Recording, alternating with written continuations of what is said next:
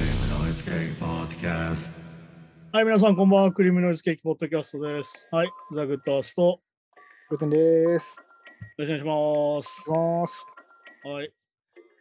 いやー、あれなんですよね。あの、いつも使ってるカメラのね、三脚が見つからないんで、ちょっといつもと YouTube のま方あが確かに違うんですけど、音は何も変わらないので、使ってるマイクは一緒なんで、うん。ま音声だと別に違和感ないと思うんですけあ、でもちょっとなんかね、へ部屋の映像が、あの奥行きがないと、なんかちょっとね。 ど、ああ、寂しく感じまする背景になっちゃってるから、今ね。はいはいはい。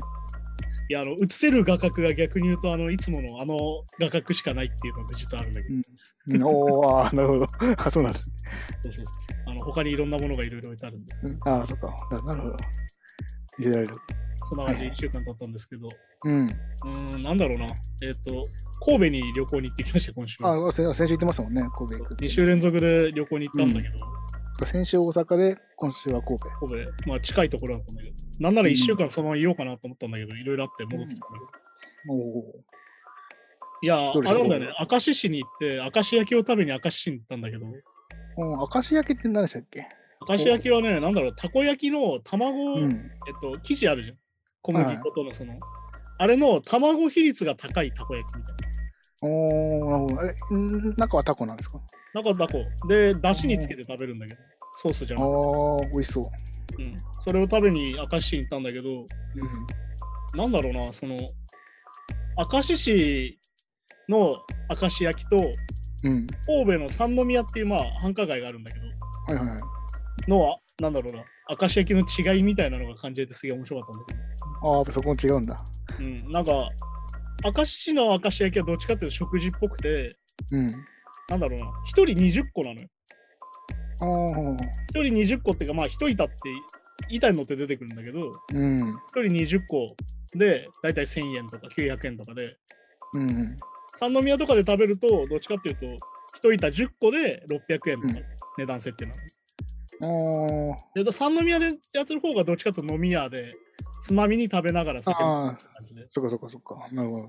だから飲食店の営業時間も、明石市の明石焼き屋は朝10時から始まって夜7時までなんだけど、うん。だけど三宮の方は夜の5時から始まって朝3時まで。うん、あそうあ、ですだから。そっか、ちょっとししめろラーメンじゃないけど、そういうのあるそう感そじうでそう。すね。まあちなみに広島の方はね、締めのラーメンの代わりに締めのお好み焼きで、ああ、ラーメンよりお好み焼き屋が夜中やってんだけど。締めでお好み焼き食うのか。うん すごいな。広島のお好み焼きは麺が入ってっから結構ボリュームすごいんです。あ、そう、麺も入ってんのか。ああ、焼きそばが丸ごと一玉入ってるから。そっかそっかそっか。そうそういうのでね、地方に行くと大体そのなんか飲み屋事情みたいなのが違うんだけど。うん。あ、でも普通にやっぱ、うんまあマンボウも解除されたから結構普通にやってても言ってました。ああ、でもあれだよ、俺が行ったのは先週の19日とか18日だから、あ、そうだそう、まだギリギリそっか、21ギリギリマンボウで、なんなら俺ライブ見に行ったんだけど、うんあの。ライブ終わった後はもう店が全部閉まってて、なぜか俺は神戸に行ったのに、うん、夜いホホテルでバーガーキングを食べるっていう謎の。な バーガーキン グがちょっとね、話したんだけひどょ標語感ないです ね。なんでわざわざ俺神戸行ってホテルでバーガーキング食ってんだよとか思いながら。なんかほんとあのし出張みたいなね、会社員のい。や、 本当に。あれなんだよね、チェーン店はさ、テイクアウトでやったりするから、10時以そっ降。かそそっかうんうんういうのでね、なんかそこでしか食えなかったんですよ。うん。なるほど。まあ、ちなみに明石市は、あの、日付標準線があって、あ、なんかね、聞いたことあります。そうそこの展望台があるんだけど、明石市の。うん。そこを見に行ったりとかね、そこにあの、日本最古のプラネタリウムの機械があって、おー、へなんだっけど、西ドイツ製かななんかそういうプラネタリウムの機械があって、ーうん。なんか今のプラネタリウムってまあデジタルじゃん、言うたら。うん、もうなんかね、そのまあプロジェクターみたいな感じじゃんうんうんなんだけど、そこのプラネタリウムって本当にそのプラネタリウムっていう機械があってさ、本当に。うん。そこで出してるから、なんかちょっと趣が違うんだけど。まあこれはちょっとね、行あってみて見てもらわないと違いがわかんないと思うんだけどなるほど、なるほど。あそう、そういうのがあったりとか、そういうのを見てきたりしたんだけど、で、あとなんだっけな、そう、あと兵庫県立美術館に行って、ーうん。あの安藤忠夫ってわかる建築家の、あの名前は聞いたことある。あの光の教会とか作ってる人なんだけど、うんうんうん。あの人が監修したこう、なんだろう、美術館があって、まあ常設展示は結構その、なんだろう、現代アートだけじゃなくて、結構まあ、うん。あの油絵とかもあるんだけど、はいはい。そこにまあ安藤忠雄ギャラリーとかも一緒になってるとこがあって、そこを見に行ったりとかしたんだけど、うんあいいですね。いやー、ここでもね、やっぱり公共事業の差を感じて、うん、お、 先週に引き続き。そう明石市はね、あれなんですよ。なんかね、明石市文化博物館ってところに行ったら、なんか漁師町の、まあ、明石ってその、の、いやいやタコとか有名なわけじうゃん、んはいはい漁業有名だから、そこの博物館とかでそこの展示見に行ったんだけど、うん、博物館のトイレっていうのが結構重要で、うん、おーあのウォシュレットかウォシュレットじゃないかっていうのを結構チェックするんだけど、ああ、それ関係あるんですかなんか、チキンレース古いとかじゃなくて。要は設備投資してるかってことなんだよ。ああ、要は築年数古くても設備投資してるところはウォシュレットなのよなるほど、なるほど。あーだけど、だから明石市の展望台の中もそうだし、うん文化会館もそ、文化博物館もそうだったんだけど、ちゃんとウォシュレットについてて新しい感じのトイレだったんだけど、うん。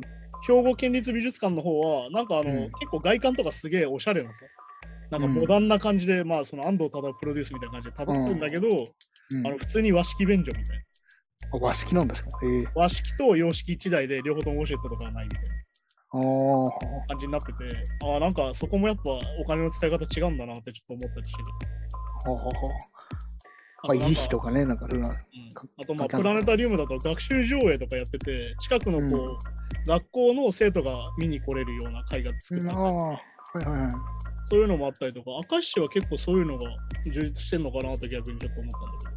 うーん、なんか兵庫県の、兵庫県の県立系の美術館に何個か、えっと2個行ったんだけど、そこは結構どこも、あんまり、まあ美術館としては普通にレベル高いんだけど、うん、そんなに綺麗じゃない感じっていうか。そうかそうか、せ設備自体は。 自体はって感じがちょっとした。おーあまたまかもしれないけど、なんかでもそこはちょっと感じるんで、そのあ公ー民館とか図書館とかそういうところがちゃんと、なんだろう、新しくなってるかどうかみたいな、いわゆる縦っ端になってないかみたいな。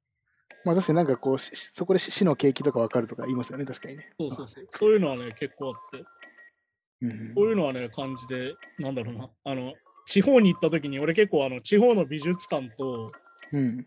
博物館とか、あと水族館とかに行くの結構好きなんだけど、ああ、いいですね、水道か。それが結構なんかね、そのその県の、なんだろうな、やり方みたいなのが見えてきて結構面白いよっていう。うん、ああ、あとあの常設展示とかも逆に言うとそこにしかないのとかも結構あるからうん。そういうのも見れたりとかね結構面白いんでなんかね正直ね博物館はねあの常設展の方が結構大事でうん。で特別展っていうのは要は他のとこから持ってきて展示してるだけだから、まあまあうん、確かに確かに。どっちかっていうと常設の方が俺は結構チェックしていくかなとおーそうそういうのでね結構しかもなんだろうなはっきり言って地方の美術館ってめちゃくちゃ空いてるのよ土日行あっーてもあ、ど土日でも出てるんですかああ、まあそう。土曜日とかに行ったんだけど、金、う金ん土って言ってきたんだけど、両方的には。はいはい。それで行っても結構空いてるから、うん。結構まあ、おすすめっちゃおすすめです。まあいいですね。確かにあんまりね、まあ人混みごみしててみ、なんかあんまりじっくり見えないですもんね。そう。上野の森とかね、正直そうずそうっそうと混んでるからさ、僕も一回行ったことあるんですけど、確かにもう人いっぱいいて。そうなんだよね。やっぱね、絵とかってすげえ近くで見て、俺は結構あの、うんタッチが見たいのよ。どういうこうう筆のん。流れで描いてるかとかをすげえ見たいから、そうするとやっぱ空いてないと見れないからさ、そうですね。はいそうそういうのは結構重要かなと思って。だからね、生でゴッホとか見るとすごいんだよ、本当に。ああ。めちゃくちゃモリモリにこう絵の具がぬ重ねてあって、うん。なんか彫刻かなってぐらいモリモリなのよ。ああ。もう、もう凹凸がすごいの。絵とか絵とっか塗り塗り重ねてって重ねて。ああ。ていうのがね、見えたりとかね。うん。そういうのがね、やっぱ美術館の良さなんで、そういうのはやっぱ近くで見れるっていうのは、その空いてる美術館のある意味特権なんで。うん。そうそういうのはね、地方行った時にぜひおすすめです。変に観光地行くより結構楽しかったりするし。ああ。まあいいですね。なんかね、インスピレーションにもね、なりますうんねあ。と、だから、神戸でね、なんか偉人館とかがあるんだけど、うん。なんかそのがかその偉人さんが住んでたところを今改装して展示物になってんだけど、ああ、はい。完全にね、そこはもうインスタ映えスポットになっていて、なんかあの、うんなんなら撮影スタジオじゃねえかってぐらい、こう写真を綺麗に可愛く撮れますよっていうのをめちゃくちゃ売りにしてて、あその昔ながらの庭園みたいな感じですかそういうんじゃなくて。永遠っていうかなんだろうな、そのモダンなんだろ中の、中の、中の作りをなんかシャーロック・ホームズのさ、う。うん。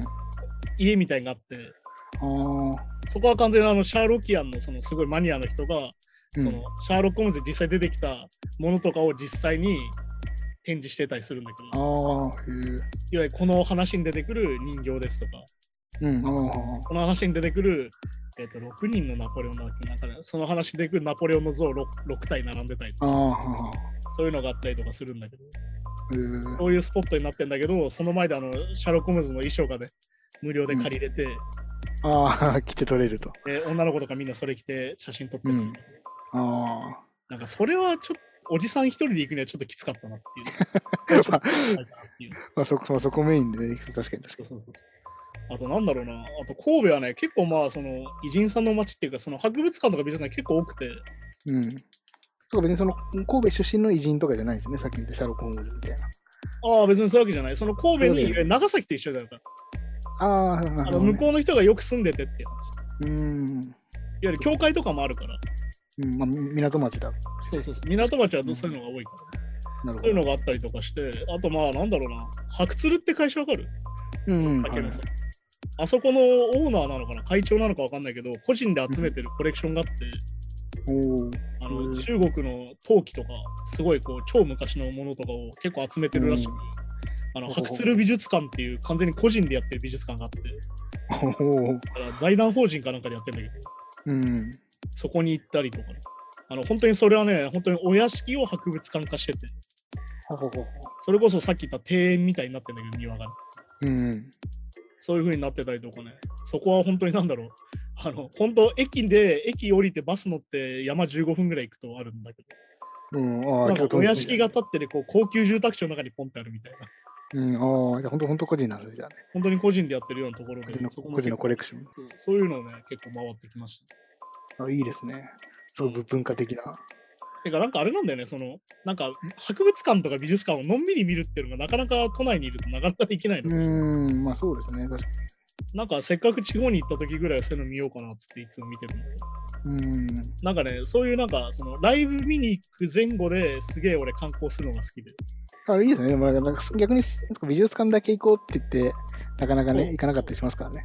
なかなかね、旅行の理由として美術館ってなかなか優先順位上がらないから、うんうん。何か見に行く空き時間で行くっていうのは結構俺おすすめで。うん。そうですね、確かに確かまあ、あと飯もうまいしね、みたいな。に。うん。そう。ああ、そっか。そう飯で一番うまかったのはさっき言った明石焼きを三宮で最後食べて帰ったんだけどうん。なんか菊町っていうお店があってそこはあの山芋がすげえつなぎで入っててそのおーほう明石焼きの種の中うに、ん。あすげえふわふわなのよああ、そう、ふわふわになる箸。で取ったら崩れちゃうぐらいのおーなんか菊町焼きっていうのがあってまあ本来タコなんだけどうん。中身は菊町焼きってやつはエビが入っててエビとこんにゃくと大葉が入っててああ、タコ入ってないし。ひそかだから、うん、入っててうんうんそれがすげえうまくてそれをねもう出汁に入れるとほぼ茶碗蒸しみたいなメニュー的にはああ、はははは。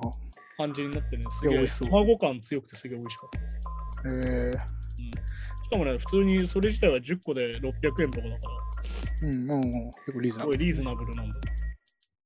なんかおじさんが一人でやってて、開店と同時に行ったら、ちょっと待っててのれん出してくるからっつって、あの店の中であの5分ぐらいぼーっとしてるっていう。そううん 結構アットホームな。いいですね。地元っておじさん感がじ準の。備してる横で、すいません、飲み物だけいいですかっつって飲み物だけ頼んで、おおじ店さんがの準準備備できたら、はい、じゃあ何食べるって言われて頼むみたいな感じ。結構緩いですね。いいですね。あの、アットホームですげえよ。やっぱ地方行くのはこういうとこかな。ねだから、ぶらり旅感があっていいですね。そうあのね、地方はね、基本的に11時開店のお店が多いから、うん、まあそっかそっか。そうだからねあの、博物館とかは10時に開くのよ、逆に。10時とか9時とかやってっから、美術館を回るのは結構ね、時間を有効に使うのに結構いいんですよ。おー。なるほど。そういうのだったりね、なんかその、大阪と神戸、ほんと隣なんだけど、だからなんか神戸はね、どっちかってやっぱ横浜っぽいなって雰囲気。港町まあだしまあ、港町ですね。まあ、あとなんであかとそそのの、雰囲気として、ちょっとおしゃれ感のある街とか。あとその、あの、どこ出身ですかって言って、あの兵兵庫県って言わないで神戸って言うんですよ。ああ、よそれはあれだねよ。まさに横浜と一緒だね。横浜は横浜ってじゃないですか。だから一緒、鎌倉とか湘南とかそういうことで。ととそうそう ちょっとねブランドになってるみたいな、あねる感うん、神奈川県とは言わないねみたいな話だもん言わないですね。そうそうそうそああ、なるほどね。そういうこともあるのか。う。なんかそうそう、聞いたことあります。なんかこんな感じで行ってきてる。すげえ面白い。えー、いいですね。 いや、美術館はね、本当にね、こういう時にまとめていくのがおすすめですよ。なんかそそうの、美そ術館のね地方でしか見れないのとか結構あるから。そうですね。特にあの建築とかだとね、なかなか持っていくとかね、ないですからね。そうまあだから彫刻とかでかいやつとかも結構あるから、うん。ね、結構面白いです。おすすめでいいすな。。あなんかみんななんかインスタ映えスポットとかのランキングがすぐ出てくるんだけど、今観光で調べると。ーうん。あと旅行のおすすめはね、あの前日まで予定を決めないっていう。うん。おーほうほう。あの予定を決めすぎると結構その通り動いて他のもん見なかったりするから、あとね、予定こなすのが目的みたいになっちゃったりね。まあでも俺結構それあってさ、時間本当に分刻みでスケジュール組んじゃうから、うん。そうならないためにできるだけ緩く組んでるんだけど、ゆうくん。おーあとまあなんだろう、できるだけ特急とか使わずに大体ローカル線で行くとか、うん。ああ、確かに楽しいですね。バスとか路線バス乗ってみるとか、そういうのもう楽しい。ん。あ、路線バスとかいいですね。うんおすすめですよ。路線バスはね、毎回どこに行くか分かんないから、マジで最初怖いね。 うん。あ本当にこれ行くのかなっていう。あ。さっきの発掘る美術館とか、本当にこう山の中入ってくからさ、これうん本当に着くのかなと思うけど、一応書いてはあるなって。うん。 で、着いたら、いや、家の前じゃんみたいな。なんかでかい家の前に着いたけど、みたいな。いいな、楽しい。もうちょっとした冒険みたいなね。そうそういうのもあるんで、おすすめですよ。ああ、いいな。はい、そんな感じで、今月は2回も旅行に行ったんで、旅行の話多めでした。はい。いやー、めっちゃいいですね。僕もちょっと、今年は旅行行きたいな、やろうかな。 っていうのを、なんか2年ぐらい前から言ってる気がするんですけど。いや、マジな、何か理由につけて旅行に行くっていうのが大事です。何か見に行くから旅行に行こうみたいな。何かあるから旅行に行こうとかすると理由付けしやすい。ただ旅行に行きたいと思うと、ちょっとね、漠然としすぎて結構難しえくて、ー確かに確かに。うんイベントとかね。はいうんあるといいですはい。じゃあそんな感じで今週もニュースいきましょうか。はい。で Spotify、去年アーティストに支払った金額が明らかに。で Spotify は、去年アーティストに対して70億ドル、まあ、日本円にすると8400億円を支払ったことが明らかになっていると。はいで Spotify によれば、5万6200人のミュージシャンに、うんえー1万ドル以上が支払われ、えーそのうち130人には500万ドル以上が支払わ支払われていると。まあ、しかしこの数字はアーティストやレーベルがえー出版社がえっと取り分として受け取り最終的な金額は含まれてないためえーアーティストが受け取る金額はもっとまあ少なくなるとでソングライターやセッションミュージシャンが受け取る金額は、まあまあ、さらにその中から少なくなるとアーティストが受け取った中からさらに少なくなっちゃうなるほどね。というまあことらしいです一応まあスポティファイが公表はしてるんだけど、まあ、実情はねもっとね少ないんじゃないかっていうお話まあでね、すなんか、あれでしょ透明性を高めるためのサイトが一応あったりするわけでしょまあそうですね、うん、表明するためそうだの。ねだけうんど、アルドクリアっていうのがあったりするけど、まあ、つったってねっていう、このなんか、要はさ、なんだろう、棒倒し、なんか、なんかこう、砂を取ってく話じゃないけど、砂場でさ、うんうん、はいはい はい。こう立ててさ、こう、倒れないように砂を取ってくんでじゃないけど、うん取り分考えたら、アーティスト本人にどれぐらい入ってるかなって話だし、うん、そうですね。まあ、いのいろんな人がね、いろいろ言ってるけど、まあ、まあはっきり言ってデイビッド・バーンが言ってる、その、はした金だよ、こんなの。はした金しかなんねえよ、みたいな。うん。言ってるのは、まあ、そういうことだよねって話だし。まあ、スポーツはね、なんかよ、まあ、その還元率の問題とか、ちょこちょこね、まあ、スポーツだけじゃないですけど、それは、まあ、アップルミュージックとかもそうだけど。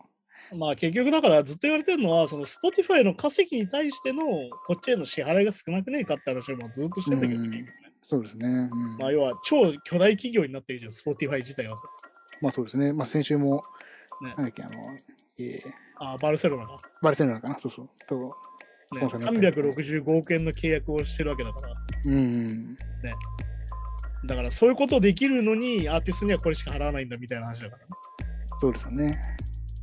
そこがやっぱりその寄り戻しだしね、そのニーリアンが引き上げたことに関してもそうだし、結局やっぱ売れてる方を取っちゃうっていうかさ、うん。どうしてもその利を取る取らざるを得ないわけじゃん、こういうグローバル企業はどうしても。ってなると、どうしてもこうやって、なんだろうな、よく言うその、まあでもこれこそまさに中抜きなきゃじゃん。まあまあ、そうですアねー。アーティス トがはいはいはい。音楽を聴くためのプラットフォームサイトが一番金取ってて、そうで、そこから、その要は、中抜きされたお金を、まあしレベルとか出版社が ね、さらに引いて、ねで曲を作ってる本人たちに入ってくるのは、まあ、本当に響たるもんっていう。本当残り物って感じの金額なんでしょうね。っていう風になるから、やっぱり結局今も流通なんだよね、大事なのはね。だからレコード会社、今、そのミュージシャンとかバンドやってて契約するって言うけど、ほとんどまうあん流通のために契約してるだけで、うん。マネジメントは最近してくんないって話はよく聞くんだけど、うん、ああ、なるほど。こうなんか協力してくれたらほとんどせずに、うん。全部そのミュージックビデオとか全部自分たちで作ってっていうか、自分たちで手配して、準備しああそてこ、そこ CD の流通の時だけお願いして、で、まあ、で、取り分をできるだけ多くしてもらうみたいな。うん。まあだから昔のレコード会社だとさ、その制作費1億円とか言うけど、うん。ミュージックビデオ作ったりとか、そのツアーに行ったりとかの経費を全部引いて1億円だから、ああ、まあ本まあ、人はたちい、にはほとんど残らないっていうのはよく有名な話だけど。そうですね、はい。で、さらに印税が入るのは1年後だしね、みたいな。確かに、で、さらにバンドメンバーで分けたりとかしちゃうとね。っていうふうな話はよく聞いてたけど、それすら今もうなくなって、うん。流通でお願いしますみたいな。そうか、そ流う通か。させるためにレコード契約しないといけないねみたいな話になってて、ああ。まあ、ある意味、業界的にはもうある意味壊滅状態っちゃ壊滅状態なんだけど。本当まあまあ、それこそ本当理系みたいになっちゃってますね。そうだからまあそれをね、もうプラットフォームビジネスに持ってかれちゃってるから、うん。まあ Spotify が、まあだからね、最近も Spotify、Spotify だけど、そうまあそう Apple Music も一緒だしな。そうそう結局ね、なんか Spotify が結構問題には、ニュースにはなってるだけで、やっぱ還元率そこまで変わってないと思うしね。そう、だから Apple Music ともそうだし、まああとあれだでしょ、YouTube もまあ Google 化だから、まあそこもそうだし、うんあとあーまあそ Amazon うですもねやってるけどって感じだから、よく考えたら全部 GAFA だなみたいなさ。うん。ちょっとまあ、はなちょっとこのあアーティスト関係ないんですけど、うん、なんかその、スパチャああ、だから YouTube とかも。うんうんうんそうそうそう。うん加藤純一っても YouTuber とか元ニコ動の人なんですけど、なんかあの人が、なんか、結婚式みたいなのを YouTube 上でやって、はいはでいみんながおお祝いをスパチャでやると。うんなんか2億円ぐらい集まったんですよね。おでもなんか1億3000万ぐらい YouTube に持ってかれたらしいです。ーああ、いわゆる手数料でってことで手しょ数料で。 あ、そん手な数のだ料っビジネたと思っスただ。よね。だからあすごいよなく言うさ、あの、あの iPhone でスパチャすると手数料がつくから2440円になるみたいなやつでしあ、もうなんだ、そう、そう、そう、そうか。その携帯の機種にもよるのかななんか、ょ。なんか要は YouTube の iPhone の上のアプリでスパチャするうと、2000円を投げようとすると手数料で440円取られるっていう。ああ、そっかそっかそっか。ああ、なで、るほさど。らにその2000円は Google からさらに、あれでしょだからさっき言った手数料取られるとこだから。あ、そうそう、その中からとられる。ね、手数料ビジネスすげえなみたいな話で。なんかね、 すごいなと。まあでもなんかあれだったもんね、なんかショールームって配信アプリがあるんだけどさ、うん、はいはいなん。か AKB の人、AKB グループの人がよくそれで配信してるんだけど、言ってますよね。うん。なんかあの1万円のタワーを投げて、本人には800円しか入らないって話があったし、っおー、へえ。ていうのもあるから、でそう考えるとね、やっぱりその中抜きせずに直接やった方がいいんじゃないかと思うけど、うん結局宣伝量の問題で、結局中抜きしてもらわないとトップバナーに出ないとかてかまあ、みんなが見てくれくれる場がね、ないとっか。ていうふうにないから、そう考えるとやっぱプラットフォームビジネス最強説っていう。まあそうか。まあまあ、どこもそんな感じなのか、音楽だけじゃないんですね、このね。まあそれはそうだよ。だから結局さっき前も言ったさ、その自分でやりたいことをどうやって還元していくかみたいなことをずっと本人が今考えなきゃいけないから、そうね。まあ昔だったらね、そのスミスのジョニー・マーが言ってたさ、いや、うん俺らは音楽を作るのが仕事だって、音楽を売るのはプロデューサーの仕事だろみたいなことが言えたんだけど、今そうじゃなくなっちゃったから、そうですね。セットでやったら当たり前っていうな感っちゃじでったか。ねらね。そうするとやっぱ自己プロデュース力の高いアーティストだけ生き残るみたいになって、うんうん。いわゆる口下手だったりとか、あんまりこう人に話すのが得意じゃない。でもさ、うん本来さ、絵描いたり音楽作るのってそういう人じゃねえのと思ったりするんだけど、それさ、多いイメージだねうん。確かにね。自分の気持ちを表現できないから絵に表現するんじゃないのみたいなさ。とか、そうそう。だから逆にもう営業マンとかみたいな、ああいう積極性みたいなところのエネルギーを、確かにね、うちに秘めてる人だから、そうやる人多い気がするけど、まあ、それを出していかなきゃいけないと。まあでもね、今売れてる人たち見るとみんな営業マンみたいな人ばっかだなって思ったりするし、なあ、まあそうなのかな。なんか普通にサラリーマンとしても働けそうじゃんって人がちょこちょまあこ確かに、めちゃくちゃ器器用な人が多い気がしますね。そうそうそうそれって本当によく言うさ、何やってるかより誰がやってるか問題も近いから、ああ、まあね。そうそういうのはね、やっぱあるんでね、そこはやっぱ考えなきゃいけないですね、これからも。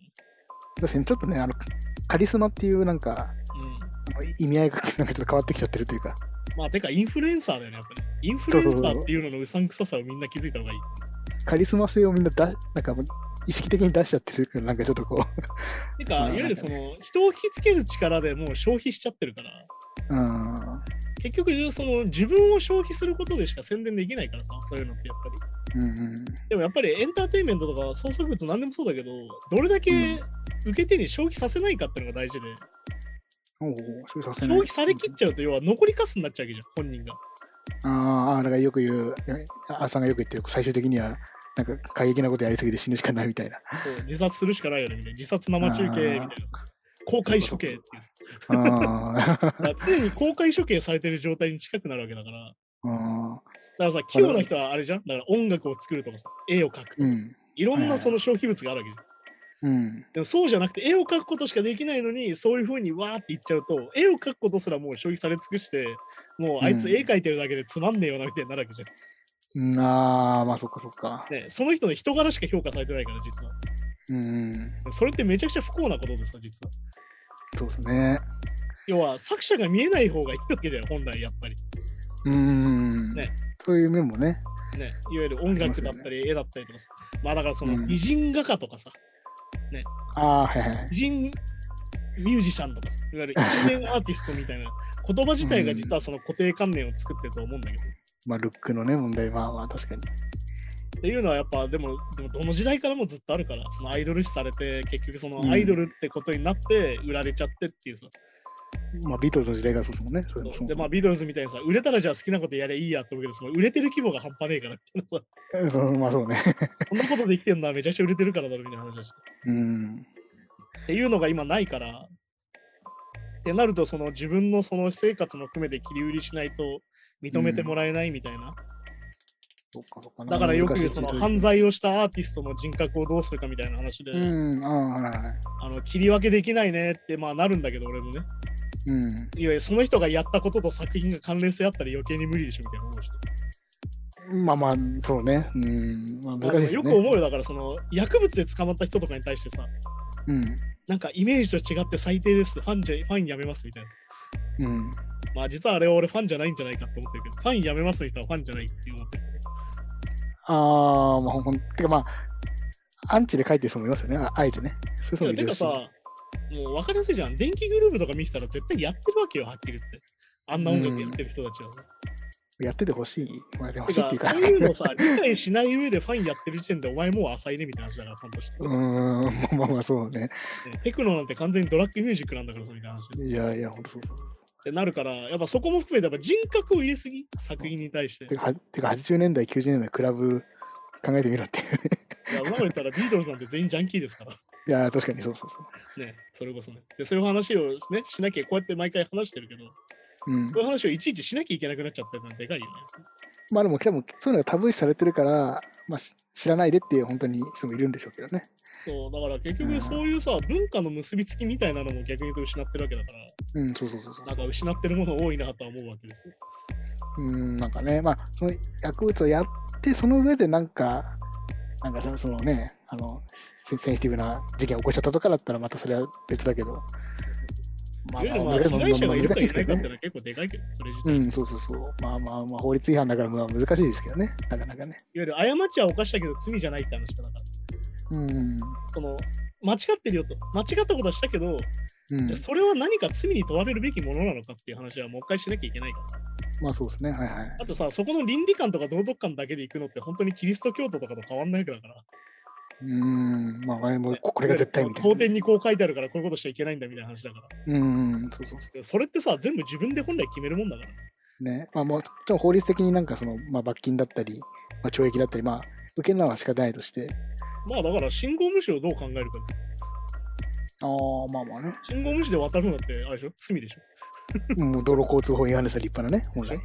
だけどいちいちじゃあ全部狩るのかみたいなそううん、だしまあ、法法定速度もね、 守ってる人なんかね、ほぼいないというかね。っていうさ40グレーなところがあるのに今グレーなところがないようにみんな振る舞いすぎだからっていうのはもう特に目目立つとこはね、そこで叩かれちゃったりするっていうね。そうそうっていうのがね、なんか理不尽だなと思いながら、まあ、やりたいこととやるべきことは違うんじゃないかなとは思っいて、やだから、だから僕、本当だから、このプラットフォームビジネスもにもつながるけど、うん YouTube もどんどん規制厳しくなってきてるじゃないですか。うんだから変な話、昔よりなんか自由には、なんかね、世界中に自由に発信できる場だったはずだけど、まあ、結局企業がやってるんだなと思うと。いや、もともとプラットフォームって遊び場ですから、うん、遊び場は誰か大人が作ってるんですよ、やっぱり。そうなんですよね。本当の自由じゃないからねっていうことをみんな忘れてたんだよね、多分。うん。だって要はそこにさ混ぜ物があって悪いものもいっぱいあるわけでうん。その陰謀論を発信する自由はあるわけだから、うん。あ、まあまあまあまあ。うん、それをまあ宗教と一緒でね信仰する自由はあるからうん、確かに確かそれがまあある意味表現の自由ともつながってくるんだけどだからといってじゃあ人を殺したりしていいのかみたいな話になるし、に。まあそうそうそう。そこはなんかね。っていうそのボーダーラインも本来決められちゃうんだよやっぱりってことなんだようん。だからそのロシアの経済制裁の話もそうだけどうん。結局さはいじゃあ1000円払えない人は入れませんってできちゃうよプラットフォームビジネスまあまあそうですね。だから実は自由じゃないんだよ全然っていうん。うそうですね。自由じゃないですもんね。それこそあのロシアが経済制裁でアドビが使えなくなったらアドビで働いていたら働けなくなるしみたいな確かに確か話でもあるしに。うん。そういうのも含めてねなんかいろいろ見てるとねまあプラットフォームビジネスがここまで大きくなったのはある意味ほったらかしだったからねうん。だからいわゆる国をまたいでやってるから、そうそう。で、まあ、まだ一番だから、プラットフォームはもしかしたらそれでいいのかもしれないけどうん、プラットフォームビジネスによって、ほぼ他がね、他の選択肢が結構減っちゃってるから、いや結構そこは問題の気もしますよね。まあだからあれじゃないあの近所のイオンと一緒でしょあ、そうそうそうそう。そういうこと、そういうこと。はい。イオンのせいでシャッター街が増えたよねみたいな話だからいたと。確かに。そうそうだ。からあのよく思うあの TSUTAYA が最近潰れそうだって言うんだけどうんうん。お前ら地方のビデオショップ全部潰したんだからお前らは頑張れよみたいな確かにね。 元はといえばね。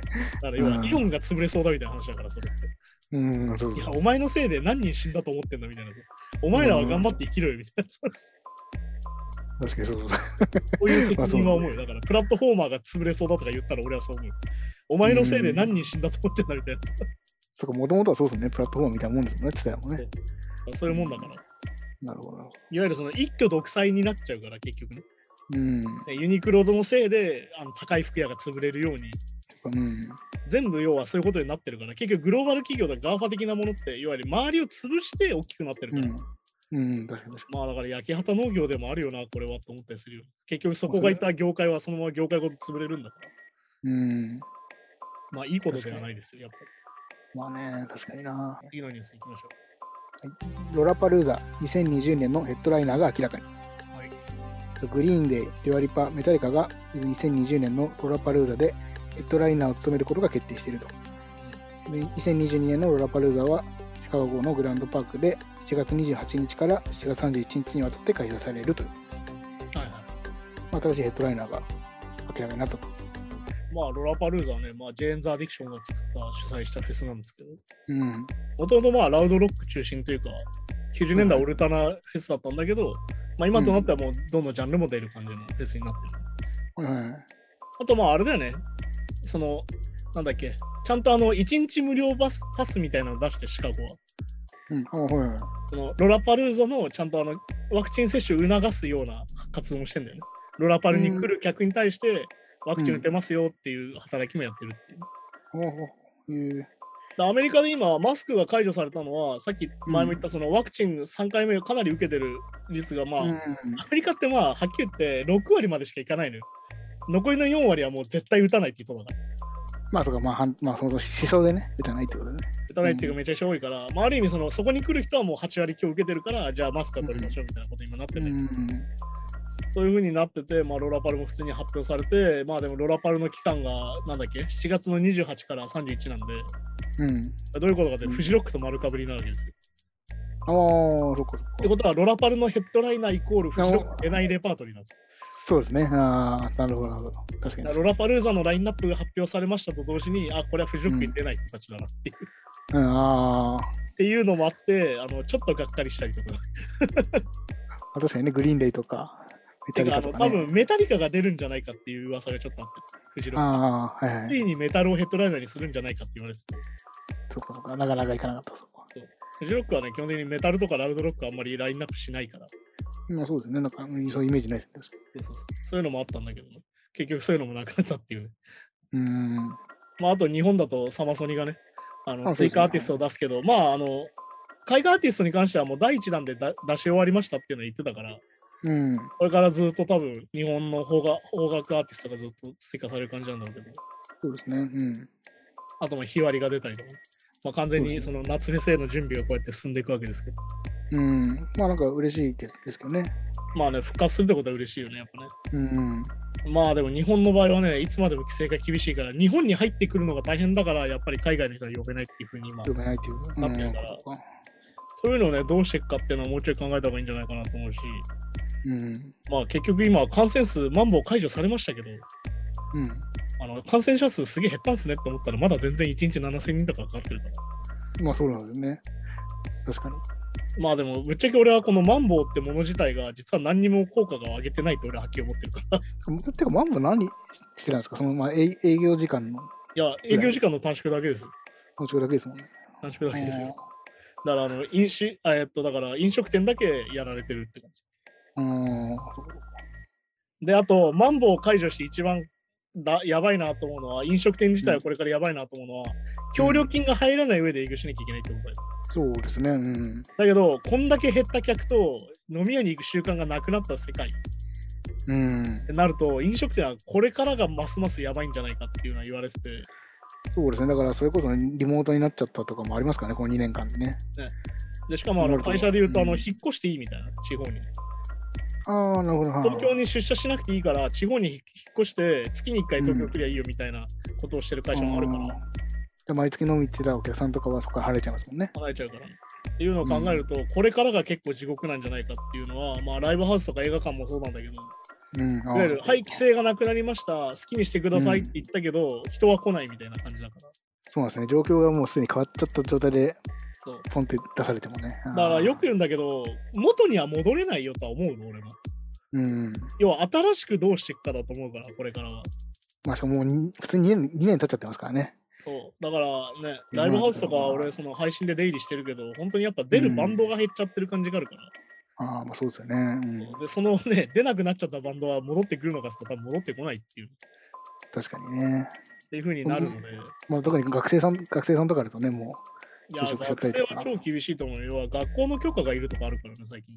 う、うん、ああ、そっかそっか。確かに確かね、本来ね、自分のバンドでライブするのになんで学校の許可いるねんって思うし、本来に。だうとん。であとまあ、なんかこううん、気軽にやろうぜって言って、組むのが良かったりするじゃないですか。うんなんかいろんなハードルある中で組もうぜっていうのもね、始めるきっかけにもなんなそうですよね。ね前も話してた、そのさ、ロックバンドが中3回忌以上の産業になっちゃったよみたいな。いわおーゆるノエル・ギャラガーが言ってたさ、もうバンドって金かかりすぎるからさ、つってうん。若者とか貧乏人はやらねえよって、だったらラップなんだろみたいなさ、うん話ってまさにそういうことだから、そこそこわざわざ人に演奏させる、うん。わざわざ集まって練習するとか、それ自体がもう減っちゃってるから、そうかそうか。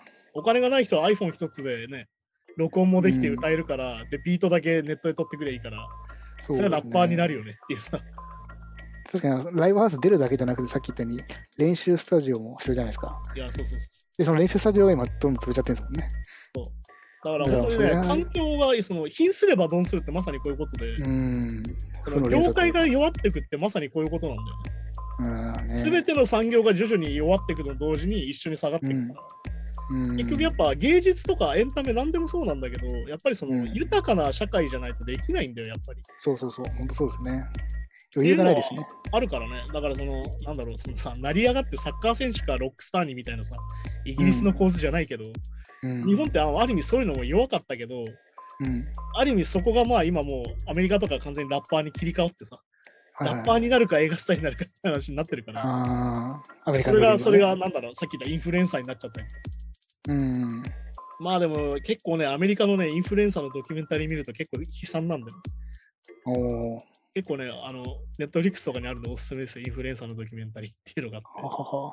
あのパーティーの賑やかしに行くインフルエンサーがいて、そのパーティーにゲストで呼ばれて行って、DJ して、わーってやるみたいな。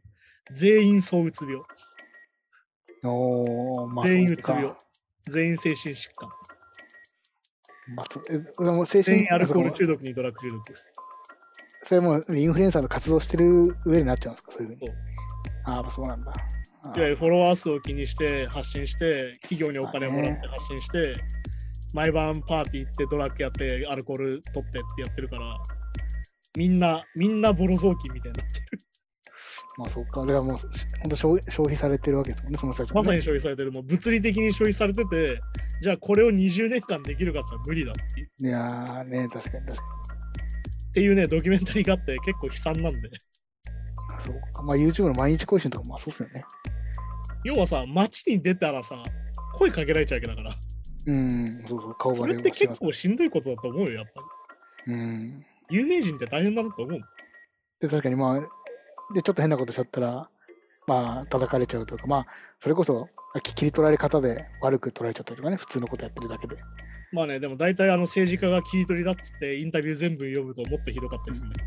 あ、政治家はそうなの。切り取りだって言うから、じゃあ、うん麻生のインタビュー全部読んでみるかって言ったら、もうこっちの方がいねえじゃねえかっていう、 まだ良かったのね。全体的にひどいわっていう。それ氷山の一角だったのむしろね。うん あーそうだからこと結局やっぱりね、その印象みたいなさ、やっぱインフルエンサーってこと自体がそうなんだけど、やっぱ印象が大事だから、うんまあ、この後ゴンガールの話でも出てくるんだけど、相手にどう見せるかっていうのが大事で、うそれをさ、できる人とできない人がいるわけよ、やっぱり。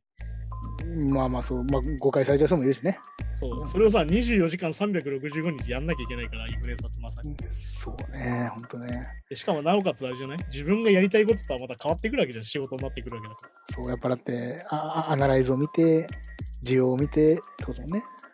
でも逆にさ、あのアナライズって残酷でさ、自分に需要がないのも筋出るわけじゃ。うんはっきり言って。ん。まあそうね、はいはい。なんか一回売れた方が残酷だなとか思ったりするの。あ要は別に人気なかったら勝手にできるわけ。俺たちも別に勝手にできるわけじゃん。別に誰か聞いてりゃいいなぐらいでできるわけじあ、まあはい、まあ、事事ゃん。務所でにも入っ一て回ないしねさ、それが専業商売になっちゃうとさ、それが落ちたら生活できないから。っ確かに確かに。て考えるとね、結構残酷だなと思ったりするんだよ。あと、特にまあ、よまあ、よこれは別にまあ、インフルエンサーに限ったことじゃないけど、わ若くしてバーンってこう売れちゃうと、本当こう生活水準マジで下げれないって言いますからね。うん。てかまあ、でも何でもそうじゃん。生活水準が下げれないから、いわゆる自己破産的なさ、カードローンみたいなの、そういうのも入ってくるし。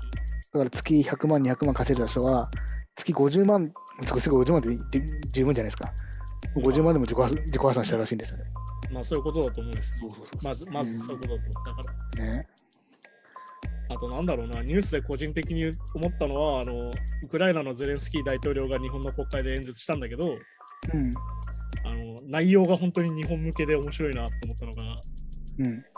ゆる日本って軍事活動できないじゃん。うん、まあそうですね、はい。だから一緒に戦いましょうとは言わないけうん。ど。で、真珠湾攻撃の話はアメリカとかでしてたよね。うん。だけど、日本でそれを言うと、侵略戦争を肯定することにもなるわけ。まあ、いわゆ反る感かけますよね。うん。いわゆるその原爆の話をして、悲惨な記憶がありますみたいなのあるんだけど、あれは侵略戦争の上でああなってるから。まあまあまあまあ、そうだね。歴史で辿るとね。うん。でなおかつ日本の政治家っていうのは今はっきり言ってネトウヨみたいな人がすげえ多くなっちゃってて非常に保守的だと。まあまあ、少なくとも言わないですよね。どう思ってるかは別として。だから、そうそう信じ信じない方に肯定はしないですよね。まあ、自民党とか日本会議の人がすげえ多いからと。うん。あのそういう風になってるわけじゃん。だかうらんそういう話もしない。うん。あくまで日本には日本のことを好きですしか言わないっていう演説をしたんだけど。ああ、だから使い分けてるんですね。すごいな。いや、超使い分けてて、あれはそれすげえ才能だなっていうか、本当にもう、いや、スピーチライターがめちゃくちゃすげえんだなと思ったのが、はっきり言ってリップサービスなんだよ、どの国に対しても。うん。まあ、ドイツはすげえ叩いてたけど、ゼレンスキーはね。おーああ。要は、その、なんだろうな、日本はもう GDP がダメでとかさ、う。もうん海外に追いつけないんだっていうのを散々言われてるわけじゃん、日本人って今。まあそうでもうね、はい。なんだけど、楽しみでも僕たちは日本と共にありますとか言ってくれるからさ、あのうんリップサービスで浮かれちゃってるネトウヨの人たちすげえ多くて笑っちゃったんだよ。 なあ。まあまあそうかな。なるほどね。っていう人たちを見て、なんかリップサービスの大事さっていうか、リップサービスの効果ってこういうことに出るんだなと思ったりするわまあ、特にまあやっぱ海外の人からね、言われるの嬉しい方しましたね。日本って特にね。け。まあだから、あのお墨付きが欲しいからさ。そうそうそうそう。で、あとあれだしね、まあだからそれこそさ、でもはっきり言うよ、あの、プーチンにお金をすげえ払ってたわけじゃない安倍晋三って言ったらうん。さ、300億以上出してるんですよ、ロシアにお金。ええ300億。 ね、そういう人はなんで今批判批判されないんですかねと思ったら、あうの、んツイッターにさ、あの私はゼレンスキー大統領と共にありますとかいうツイートをしててさ、安倍晋三がさ、いい加減にしろよ お前プーチンのことウラジミールとか呼んでたじゃねえかよみたいなさなんか、なんかね、なんか有効的にしてたけど、でも、でも、でもなんか、プーチンなんか遅刻してきたのありましたね。なんかね、一回あね。ったよ。だって、あの、結局ね、あの、プーチンは全然相手にしてくれなくてさ、うん。要は、へこへこしてたわけよ。北方領土解消していいから。うん。なのに結局、やっぱ返さないってなったし。うん、まあそうですね。で、多分向こう20年ぐらい帰ってこないし、多分まあ、なんかそんな感じです。ってかまあ、今今のロシアの感じ見てると絶対帰ってこないだろうなと思ってますね。っていうことはさ、うん要は、要は、かもられただけなんだよ、はっきり言って、あの人。いまあ、要は人人質に使われてるようなもんですよね。わゆるまあ外交の安倍とか言ってたけどさ、何にもできてないわけ、結局。っあていうのは総括されないから、なんかモヤモヤするよなと思ったりする。ーあのまあ、一回、一回やめちゃったら結構日本はね、なんかその、やめやめた人には追求そんなしないイメージありますかいや、今こそ検証ですよ。だからさ、そうしないとさ、傾向と対策になんないじゃん、参考書だったらさ。ら。うん。まあ、ちなみに去年年の問題はよくわかんないんですけど、みたいに言われるわけだ。参考書で。だし別にだって安倍さんだって、まあ、その総理は去ったけど別にその自民党の中で権力とかあるわけですね。いや、てか、国力は会行くんだから。まあまあてかそもそもそうか。いやだか影ら響あ力れるだわけよ、だからよくさ、そのキャプテンがよく言ってた、でうもん世界のこととか考えたら、そんなことしますかねって言う言うじゃん、たまに。うんうんうてんかでも、今回の戦争とか見てて分かったじゃん。見ないんだよ。なかったことにするんだよ。うんまあまあそう見ようとしないんだよ、事実を。で、わワクチンのことで思ったじゃん、コロナ対策でもさ。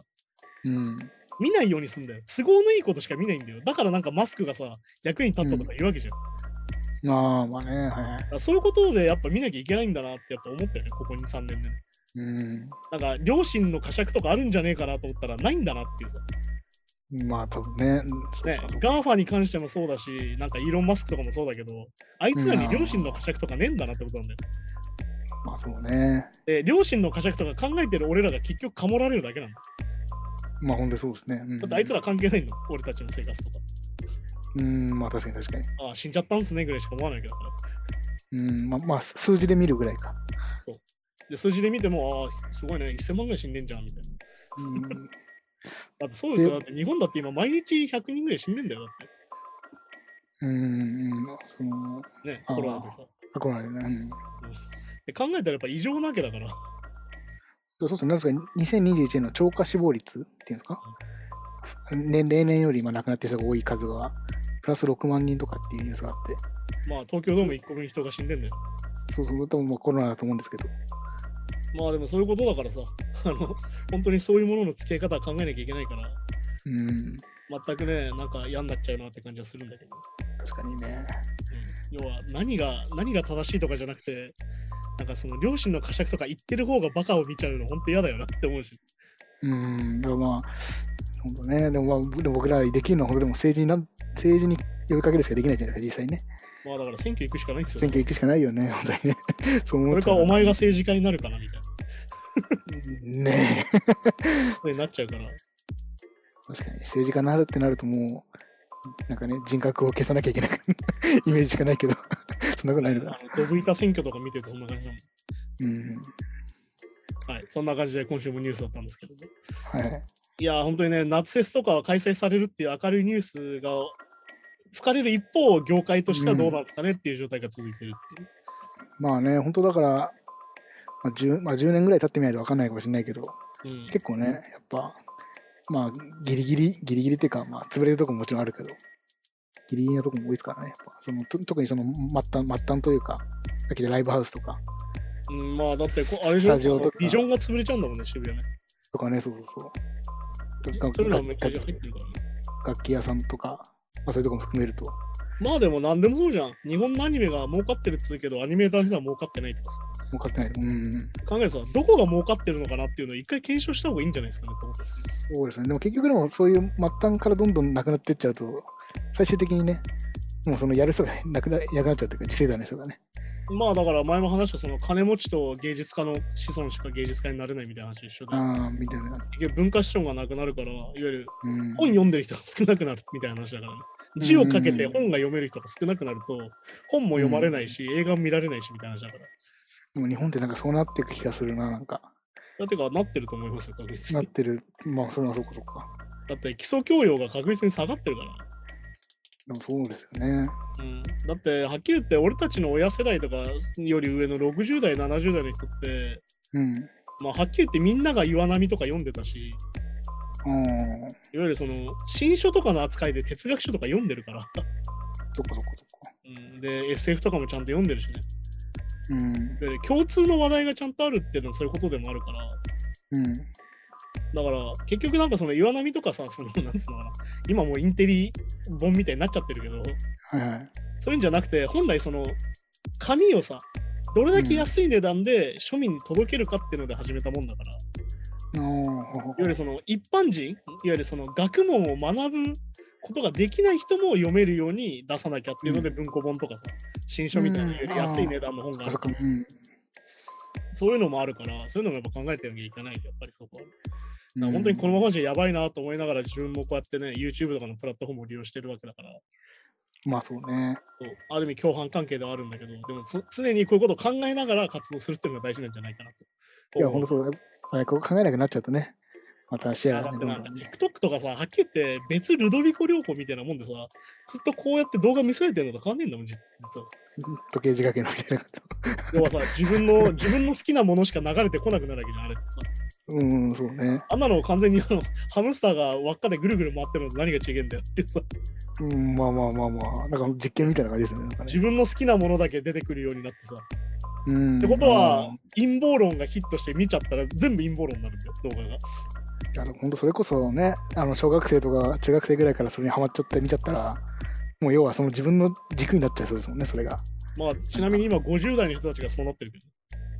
あ、また、だから、その人たちはネットが、だから、そうですね、新しいからってことですね、そのセット要とはか。軸が動いちゃうから、新しいものだから。それは逆に言うとそういうこと何歳でも言えるから、何歳でもハマり得るんだよ。まあ、そっかそっか。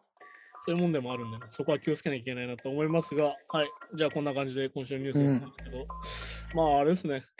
いや、本当にしんどいなと思いながら今週の映画に行きましょう。はい。はい。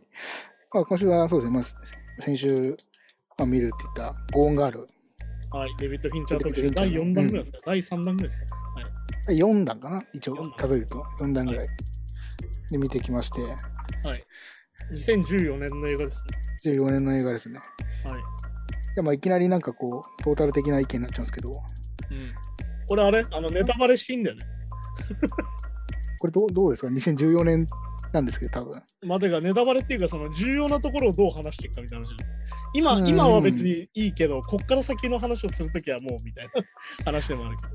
うんああまあまあそうですねまあそのなんですかねまあ僕らも正直この映画は多分その、まあ、この映画コーナー始めてから見てうん。うん、きた中では正直一番楽しめましたねなんかああ、面白かっ話的には面白かったし、まあ、ちょっとね、まあ、こんなこと言もあれですけど、初めてこうなんか、うん映画を人と語りたくなった映画かもしれないですね。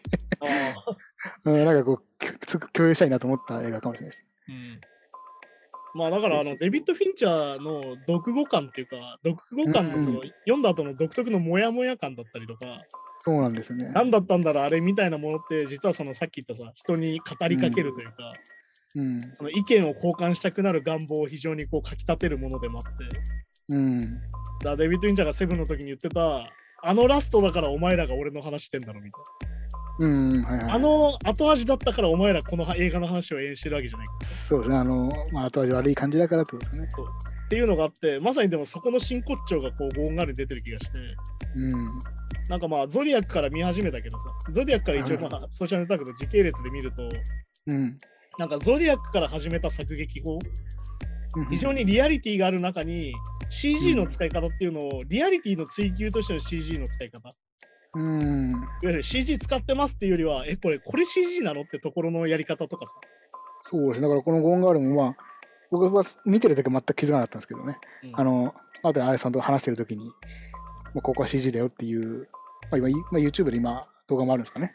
うんメイキングの動画が上がってるねそれを見せてもらったんですけど、もう、ほぼ背景が、もうほぼほぼ CG っていうか、ああそうそうそういやだから本当にねアニメに近いことをしてるっていううん、だからさっき言ったあのゾディアックはまだ、まあ、60年代とか70年代とか時代性もあるから、確かにその、まあ、CG にするのかなっていう、なんか、なんとなくこう、想像はつくんですけど、現代のやつを、現代のやつで CG にしてるっていうか、その、いやーおかしいよねすこだわりすごいなっていうか、まあだからあのゴンガールの中でも一番わかりやすいのはあのあれなんですよね家の中からそのニックとエイミーの家の中から見える風景は全部 CG っていうね、本当あメメイキング見るとめちゃくちゃグリーンバックの中で演技してるんだよ、実は。っていうことですよね。うん。だから全然セットでもないっていう。うん、そ要うそはう。家の中のセットだけ立てて撮ってるうん。ことだから、いや、すげえなと思うんだけど。まあ、しかも、そのさっき言ったゾディアックの流れの作劇の完成形だと思ったのは、その今回158分あるんですよ、映画が。うん、確かにまだ長いですね。 2時間3ぐらいの、2時間半強ぐらいの。な2んだ時け間ど、 30。で、まあ、ドラゴンタトゥーで言ったじゃん、長くねと。うん、うんはいはい。ちょっと長くねえかみたいな話をしてたんだけど、うん。いこのゴーンガールに関しては、あの、1分1秒と無駄なシーンがないんですよ。や、ほんとそれはちょっと思いましたね。その、僕も その、そのね、まあ、この映画に対して長いっていう意見はどうかわかんないけど、えちょっとドラゴンタトゥーの女とかは、ちょっと、んちょっと長いなって思った時あるんですよ。途中のシーンとか。はいなんかユダヤユダヤ人がどうとか、なんか事件のやつとか。なんか、まあ、関係な後々かった、ですねそれねあ後々あんま繋がってこないし、うん、みたいな、ちょっとね、まあ、別にその、続編があるってこともちろん知知ったんですけど、それは。でこのゴーンガールに関しては、なんか本当に、あ、これ2時間半もあったんだと思いました。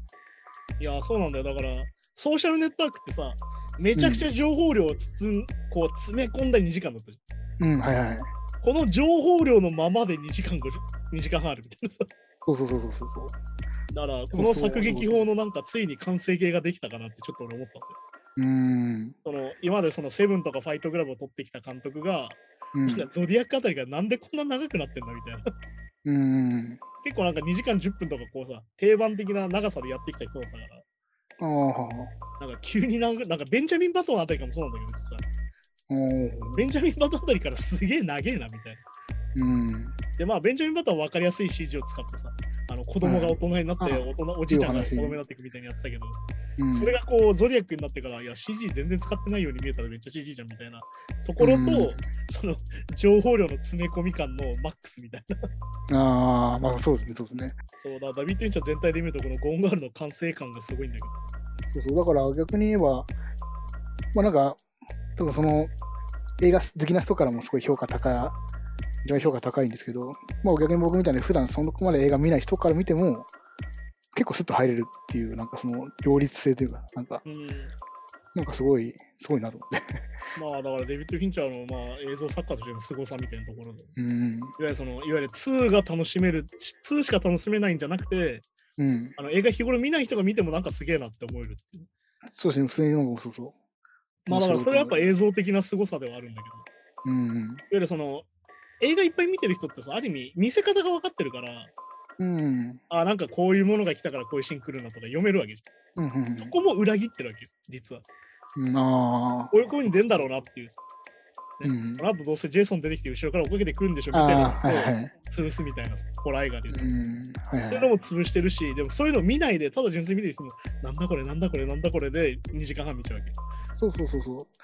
なんかこう、裏切れる、裏切られる回数がちょっと多いだけで、うん。ちゃんと結構その、まあだから、まあ脚本なのか、そのカメラワークとかそういうのなんかちょっとわかんないですけど、なんかこう飽きずに見れるというか。まあだから、デビッド・ミンチャーに関しては、撮影と編集と、まあ、脚本に関して全部関わってるから、うん。本当にもう、なんだろうな、もう総合芸術って感じなんだけど、うん。まあ、今回のやつは、その原作が2012年かな、2年前ぐらいに出てて、うん。それが面白いからっつって、もう即映画化して、さらにこの原作の人を脚本家に入れるっていうね。うーん、なるだほからど。原作とその映画の中で微妙に違うシーンが入ってて、うん。原作だとニックのナレーションも入ってんだよね、あの映画の。まあ、ベン・アフレックがやってる旦那の方ね。うん、はいはい。そうニックのナレーションが入ってんのよ、原作だと。おーほっほニックはどう考えてるかっていうのがナレーションが流れる、実うーは。ん、なるほなんど。だけど、あの映画の中でニックのナレーションは実はないわけよ、ほとんど。ニッうんないですねク。は何考えてるか選ばないの。だから、うんあの映画見てる人って基本ニックの立場なんだよ。うん、まあそうですね。何が起こるうんんだろう、何が起こるんだろうなんだよ。そうはいはい。特に後半とかはね。そう、だからまさにその後半残りの1時間ぐらいかな。ところって完全にその客がニックの目線になるシーンがあって、うん。そこで完全に引きつけるんだよね。まあだからこの映画の構成ってさ、まあ2時間半あって、うん。まあこれはもうネタバレします。うんあはいはいの、エイミーがね、失踪してさ、最初、奥さんが。はいはいはいはいで、。まあニックが疑われるんだよね。うっん。ていうところから始まって、いや、うん最初ミステリーなわけよ。まあエイミーがどこに行ったって話です。うん。で、1時間5分ぐらいかなった時に、ガーンってどんでん返しが来て、うん。実はそのエイミーはニックをはめるために動いてて、うん。ニックを殺人犯に仕立て上げて自分は失踪したっていうか逃げてたっていう。そうで、全部だからそのニックが疑われるであろう状況証拠は全部エミが作ってたということね。っていうのが気づいて、そこからあれこれミステリーじゃなくなるわけミステリーっていうのはうん謎がさ、解けるまでの話だからそうですね、実当は時1時間5分でミステリーは解けちゃってるわけうん、確だかからこっからどうすっかなってなったら今度スリラーに変わっていくっていうさああ、そうそう、確かにね。そうあそういう面白さがあってーうん。まあでも本当になんつうのかなそのいちいちこう気が利いてるみたいなさ うん。まあでもあのベン・アフレックのちょっとあのボンクラ具合の異常さっていうさ異常にボンクラに見えるっていうさまあ、だからうん普段とでも違う映画だとそんなことないですね、多分ね。いやでも。もねベン・アフレックはね基本的に目が死んでる演技の人だからそうか、そうか、元から、そう僕のいう目がが死んでて、あとまあよく言うんだけど、その、なんだろうな、軽薄なイケメンみたいなイメージがあって、世う間に。ん、そうか、そうか、そうか。だからあの、映画の中でさ、あるじゃん、その、記者会見の中で笑ってくださいって言ったらとっさに笑っちゃうみたいな。笑っちゃうみたいな。うん、はい。お前、どういう状況で笑ってんだよみたいなところとかも、うんね。はい。あのあ、ベイアフレックっぽいなみたいな。うんまあ、その役者さんっぽい役ですね。者さんのイメーージで、まあ、デビッド・インチャーがね、あのベン・アフレックをイメージしてキャスティングしたって言ってたかジ。うら、ん。あそあ、うか絶対ベン・アフレックで行こうっていうふうになった。なるほど、なるほど、なるほど。まあ、逆にね、キャスティングではもうさ、エイミーだってロザモンド・パイクがもう完璧だけじゃん。うん。もうあはのい強さと、あの何考えてるか分かんなさわかんなさ。はいはいはいはい。あとロザモンド・パイクってね、見た目も独特で、なんか年齢不詳感があるんだよ、そうですね、確かにあれだと30代後半ぐらいなイメージだった。に見えるけど、なほ実ね際40過ぎてたりとか、とか。あーはーはっていうなんかその幅があるんだよね、見え方に。っーうん。ていう、なんかその人によって印象が違うってところを非常に生かしてて、やうん。っぱこの映画のテーマってさ、人からどう見られるかじゃん、要は。まあそうですね、はいはいん。すべてにおいてそんな感じですね。そう、だから、なんつうのかな、ある意味その、後半はさ、生きてたエイミーと、うん。そのエイミーにはめられたニックのこう、やり合いみたいになっていくわけよ。うん、はいはい。でどうやっていくかっていうと報道とかマスコミを使って自分たちがどう見られるかの対決になっていく、そうですね。だから、要はその、あの時注目したアメリカ中の人たちが、要はまあ、たたに向けてやってるってことね、あれは。そうでいわゆるそこそのれ夫婦がどう見えてるかってことだその演技一個一個はね。だから序盤のニックってほんと最悪なわけじゃん実は浮気もしててうん、金もなくてそうですね。なんだっけ妹がやってるバーとかさ、そうそう。ね、な何かの名義は全部奥さんに払ってもらっててでもちょっと偉そうにしててっていう。そうだけどなんか自分は自分はジャーナリストでみたいなさうん、そうそうでも実際無職みたいな、なんかそういうね。になってるわけじゃんうん、なのにそのなんだろうなできる夫として振る舞っててみたいなそうそうそうね。はい。っていう風になってたのが、まあ、エイミーが切れるわけだよね。お前いい加減にしろようん。 と。お前ちゃんとしろみたいな。うん。こいつ最悪だってなって、そういう風にはめるってことになるわけ。はいはい。だから、そのエイミーの目的は何かって話なんだけど、この映画の中で、うん。要は、社会的に抹殺するっていう、そのニックをね。そうですね。はいあはい。のニック自身を殺したいわけじゃないっていうのが、これ結構ポイントで、いわそうかそうか。いわゆるその DV とかされててさ、ひどい目に遭ってて、うん。なってたら、こいつを殺すっていう、思念的なさ、個人的な恨みで、いわゆる怨恨で殺すみたいになるんだけど、うん。そうじゃなくて、確かに。エイミーのうん目的はあくまで社会的にニックを殺したいんだよ。そういうことですね。うん。ああ、こいつクソだわーって社会的に見せたいって。そう、そうかそうかそうか。本当ね。そう、だから、この夫婦の特徴として、異常に他人の目を気にするっていっていう、うん、そうそうそうそう。う。だから、そのエイミーがその社会的に殺すっていうのも本当に怖いなと思ったのが、ニューヨークからミズーリに引っ越してきたわけ。うん。要は、都会っ子が田舎に連れてきてるわけ。うん、まあそうですね。うもんともと自分は都会でニューヨーカーだったのが、ミズーリのクソ田舎に連れてかれたわけじゃん。でもまあそうですね。で、もう終わったわみたいな、エイミーが言ってるけど、この中で。うん。はい。その中でさ、だから、でよくできてるのがさ、ミズーリには死刑し死刑があるんですよ、みたいな。相手だからアメリリカの特徴でさ、死刑がない州もあるわけよ、言うたら。州によって違うんですもんね、あれはね。だから社会的に殺した上で、さらに死刑をさせない。死刑に会えばいいっていうさ、っていう。最低なあー夫として死刑に会えばいいっていう。うん。ところが、そのエイミーの元々の目的だったけど、ね、結局。うん。だから、エイミーもエイミーで、めちゃくちゃその、なんだろうな、自分の自己性みたいな、自分性みたいなさ、ういわゆんる、自分らしく振る舞いたいみたいな。ある意味、欲望に忠実なんだよね、すごい。あ、まあそうですね。い俺は私はこうしたい、私はこうしたいの忠実で、なんだけど、あこの人はだからさっきも言ったけど、2人が異常に他者性が大事なの。他者から見てどう見えるかっていうのを非常に気にするから、うん。うんそこも含めての犯罪になってくるっていうのが面白い。うん、まあそうですね。はいはい。っていうのもあってね、本当にだからその前半のミステリー感、そのニックがどんどん殺人犯に仕立てられていく怖さみたいうんうんなと、後半のあれじゃあこれこれどうなったらオチがつくのみたいなところの怖さだったりする。まあ、オチは本当分かんなかったですね。確かに。まあ、最後し、しあのね、自分、最初は自分で自殺して終わるみたいな、まあ最初ね。あのそう展開だったのが、まあまあ、最終的には戻ってきてと。いやだからエイミーの自我がそうはさせなかったってことね。ということなんでしょうね。うん要はある意味あそこで自殺で自分が亡くなってれば完全にニックがはめれてうん。いいんだけど、いやこれニックがひどいことになってるの見てえし、私はもっと生きてえなってなるわけじゃんうん。あとまあなんだろうそこであのねあのなんつうのかなまあ言うたらトラッシュな人たちと出会ってうん。こう生活してみて分かったのが、うんあこれあれだな結構自分もムカつくなっていう私このままで終わったら嫌だなってなるわけようん、ああ。そだうかねらあの実はそのあのトラッシュな女の人が実は本質を気づいててうんあ。の事件をワイドショー見ながらいや奥さんかわいそうよねお旦那ひどいわよねって話を振ったらいやあれでしょ、うんつってお高く止まった女がバカな男に引っかかっただけっしょって言われるんだけど、うん実はそれはエイミーとしてはグッギクっていうさ。結構やっぱでもあれ、どうしあれ、ね、あの、ああいう距離感だから見れるっていうかね、れ冷静に。いや、冷静にっていうか、要はあれなんだよね。結局そこはあれなんだよ。要は本質を疲れちゃうんだよ、逆に言うと。エイミーは。ああ。いわゆるあれってさ、結構その完璧主義者の人が陥りやすいあれで、うん。全く自分と関係ない業界の人から見たら、いや、あれミスってるよね、みたいな。うん、ああ、そうね。ああ。まあ、だからよく、よく言うあの、ヤンキーの嗅覚ってやつでさ、言うとさ、うん。あれじゃあ、あの、なんだろう、カツアゲさせるときにさ、お金隠すじゃん、カツアゲされると思ってるから、みんな。うん、はいはい。ここにお金入ってるとバレないよねってシーンがあるじゃん、実際。うん、ああ、はい。お金はここに隠すっしょみたいなのがすぐバレるみたいなの分かる。うん、まあ、まあ、ジャンプしろとかもあるし、なんかその、くくくくくくさ脱ぐみたいなね。あれとかも要はうんヤンキーの嗅覚なんだよだって別にヤンキーは専門家じゃないはずなんだもん。まあ、確かにね、確かに。だから要は、ないインテリはヤンキーに弱いっていうのがあそこでまさに出てて、うん、で、そっから要は話がいわゆる転がっていくんだけど、はいはい。で、まあ、今回もだから実はそのドラゴンタトゥーから引き続いてるテーマとしてはフェミニズム的な、うん、まあ、そういでわゆすね。る拡張性の中で、いわゆる虐げられてきた女性が立ち上がるって話にも今回もなってて、はいうん、いわゆるニックがはっきり言って嫌なお旦那なわけじゃん。お金もはお金もねえのに偉そうにしててっていうさ。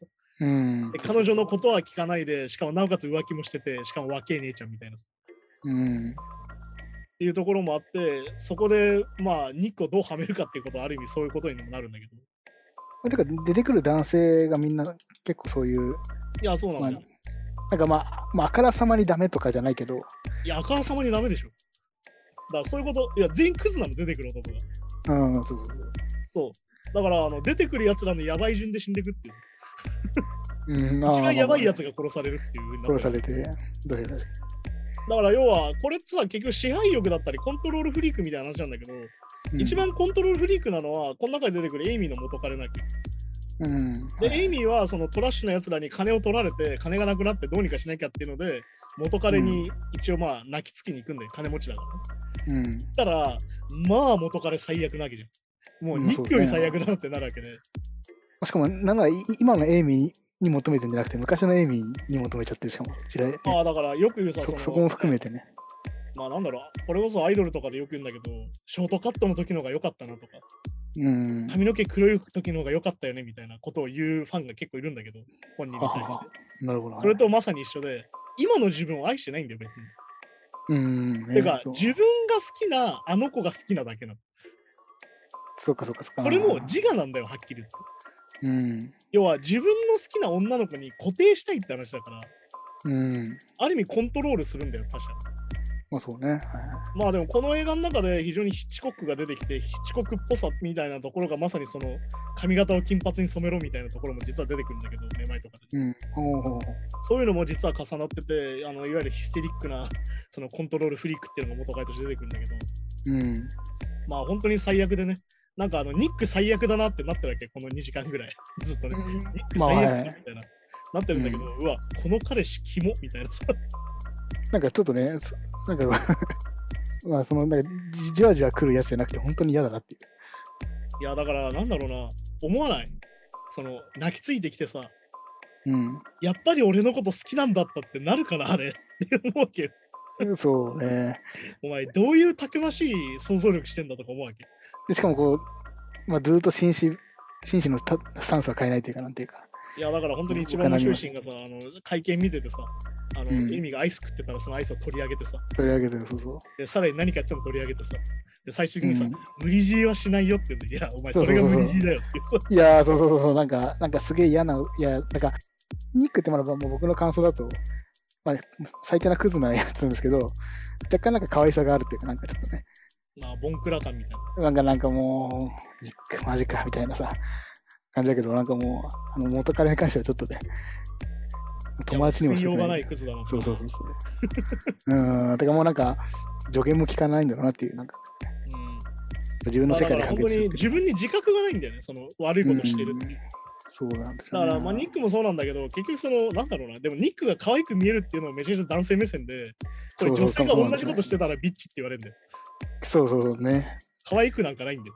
可愛くなくないんだろうな、 そうだ。ただのクズ親父なんで、はっきり言って。っあていうのもあったりとか、で、まあ、後半ね、その、なんつうのかな、ニックがそのテレビのね、記者会見を受けて、ーうんあ。る意味、自分をどう見せるかをまたやり始めるんだよ。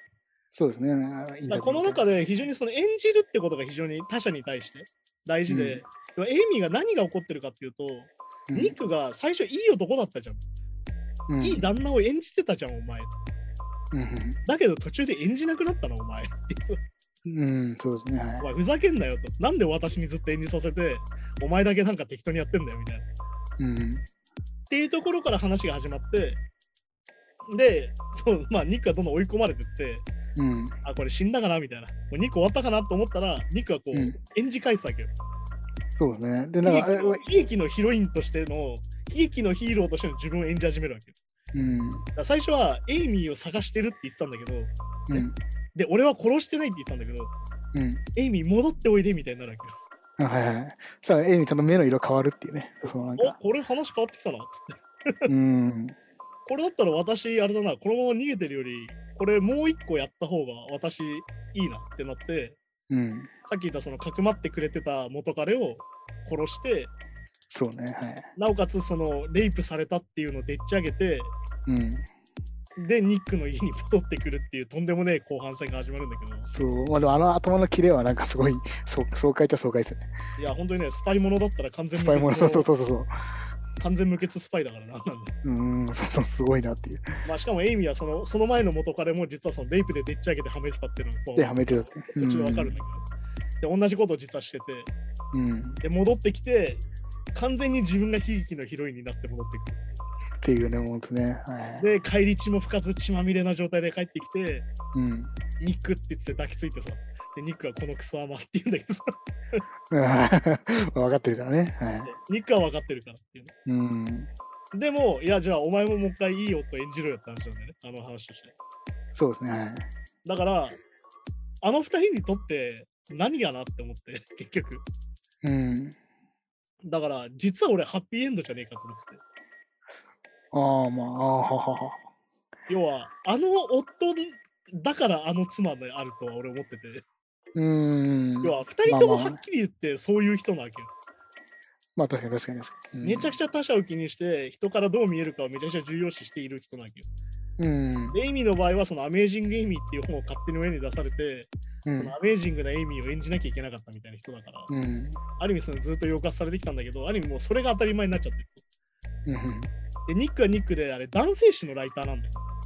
うん。だから、男はどうそうそうそう立ち振る舞うかってことについてのライターだっけだそうか、そうか、そうか。から、二人とも実は専門家なんだよね、言ったら。ああ、まあ、紳士的である人と、そうか、そうか。そう。だから、まさにそれであって、だから、二人ともなんか、なんかそのエイミーがさ、ひどいみたいに思う人もいるかもしれないんだけど、うん。実はニックも結構やってんなってのがあって、うん。はっきり言うとさ、プロポーズをさ、一目で見えるところでプロポーズする人ってどうなのと思うわけ。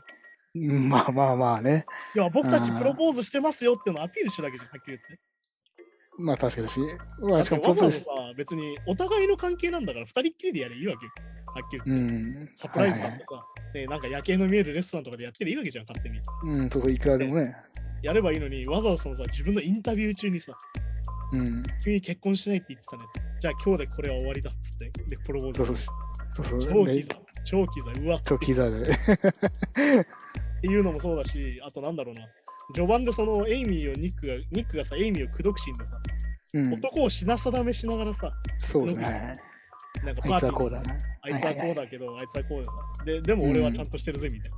うん、緑の紳士だみたいな、あれもね。最悪だなはいと思うけど でもその、失踪して逃げてるエイミーも、いわゆるその、うん逆、反転するんだよ、それがね。うん、男ってこういうやつらじゃん。うん、っ女も、女もこういうやつらなんだよ、みたいな話をするの。っていう、うん、ていうので、 実は似た者夫婦っていうね、この中で。まあ、そう、そうですね、確かに。だからエイミーが本当にその立ち上がる話でもあるんだけど、そのうそのずっとね、男性社会の中で虐げられてきたりとか立ち上がる話もあるんだけど、実は。うんだけどそれだけじゃなくて、2人とも実はそういうその他者性をめちゃくちゃ気にする人で、うん、そっちがメインなんだよね。自分たちがどう生きるかっていうより、ど自分たちがどう見られてるかがメインなんだようん、だからある意味、味、最後の最後、うん、ああ、いい夫婦になりましたねって話でもあるから、そこがもううっすら寒いんだけど。そうでも、まあ、なんかこう、なんかこう、なんか、なんか、なんか、なんかわ笑いながら、こう、キキスしてっつって、キスするふりするとか、だから本当にね、あの、うっなんかその、 すら寒い気持ち。そうそう、うん、だから本当にね、だからその、なんつうのかな、あの、ここまで、ここまでやりゃ、それは拍手ですよみたいなそううん、ところでもあって、まあでも本当にね、そのお話としてはそういう面白さがあって、これあのね、あんまり詳しく実はもっともっとゾクッとするシーンがいっぱいあるんで、ね、うん、まあ、はい、そうですね。あの妊婦を装ったりとか、こう妊娠してるみたいな話うんうんうんとか、はいはいはいいっぱいあるんで、これはぜひ見てほしいんだけど。うん、いやだから本当にね、映画の作劇としてはやっぱめちゃくちゃよくできてるんで、そういやですさっき言っねた。最初の108分はミステリーなんだけど、106分ぐらいか。まあ、本当そうそミステリーで引っ張って、後半こうスリラーになっていくんだけど、う。うん、エイミーがさっき言った元彼を殺すわけよ。うん、うん。で、そこから家に戻ってくるわけじゃん、ニックのところに。人を殺すやつが戻ってくるわけよ。要はさ、殺人鬼がずっと目の前にいる感じにいなやるじゃんそうそう、なんかもう、確かに作品の種類変わりますもんね、もう後半からね。でなってさ、怖いわけ、見てる方は。何するかわかんねえんだ、この人ってなってるから。そうそうそうそう。いざとな本りゃ人も殺すんだってなってるから、当そう思いましたうん。そういう風な中でやってるから、めちゃくちゃ怖いわけよ、やっぱり。でももう僕が完璧に見てて、あ、これニック殺されるか、そそれに気づいたニックが殺しちゃうんだろうなと。ずっと思ってたら、まさかの夫婦関係を続けるという、この、 なんともなんか、まあ、だからああこのの映画は何の話かって言ったら夫婦についての話だっていう話で。結婚とはみたいな話になってくるから。だからじゃあそう最後の最後で結婚とは何々だって言うじゃん、エイミーがあ、はいはいはい。まさにそういうことなわけなんだけど、言うたらね。うん。まあそういうのだったりとかね、まあフィンチャーめちゃくちゃなんだろうな、めちゃくちゃその、なんつうのかな、その、こういうなんか要素をいろんなところに置いていくわけよ。うんうん。その、はい、この映画こういう話ですよっていうのが一番わかりやすいのは、ニックが序盤でさ、あの、ザ・バーに行くじゃん。あ、はいはい。あの時何を持ってるかっていうとさ、うん。マスターマインドって書いてあるボードゲームを持ってるわけよ。人生ゲームみたいなやつですかなんか。そううんうん。こういう、この話ですよ。ああ、そうかこの話が人生ゲームですよ。おおなるほどね。っていうことなんですよ、だから。そっかそっか。だからまさに そういうなんかいわゆるその目くばせというかさはいこの話は人生ゲームの話ですよ、あそこにも繋がってくるのか。もう全部要はてか持たせてんだもん監督がああ、まあまあ確かにね。ああ。そうあとあのすげえこれギャグなんだけどうん。あの妹がさ序盤さあのプロテクト・ザ・ナッツって T シャツ着てるの分かるリスが書いてあってさナッツを守れって人着てんのよ序盤おーあれはっきり言ってあの金玉を守るって書いてあるのああ、意味もう向こうインゴ向こうナッツ。うんはいはいはい。だから要は序盤ってそういうことなんだよね ニック気をつけろよっていうことなんだよあ、警告が なってるっていう。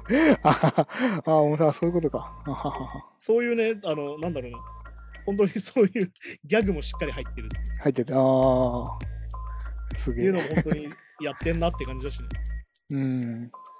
まあ、あとまあ、デビデンチャー毎度のね、撮影時間がすげえ長いっていうことに関しては、あの撮影期間100日で500時間以上撮影してる。ははは。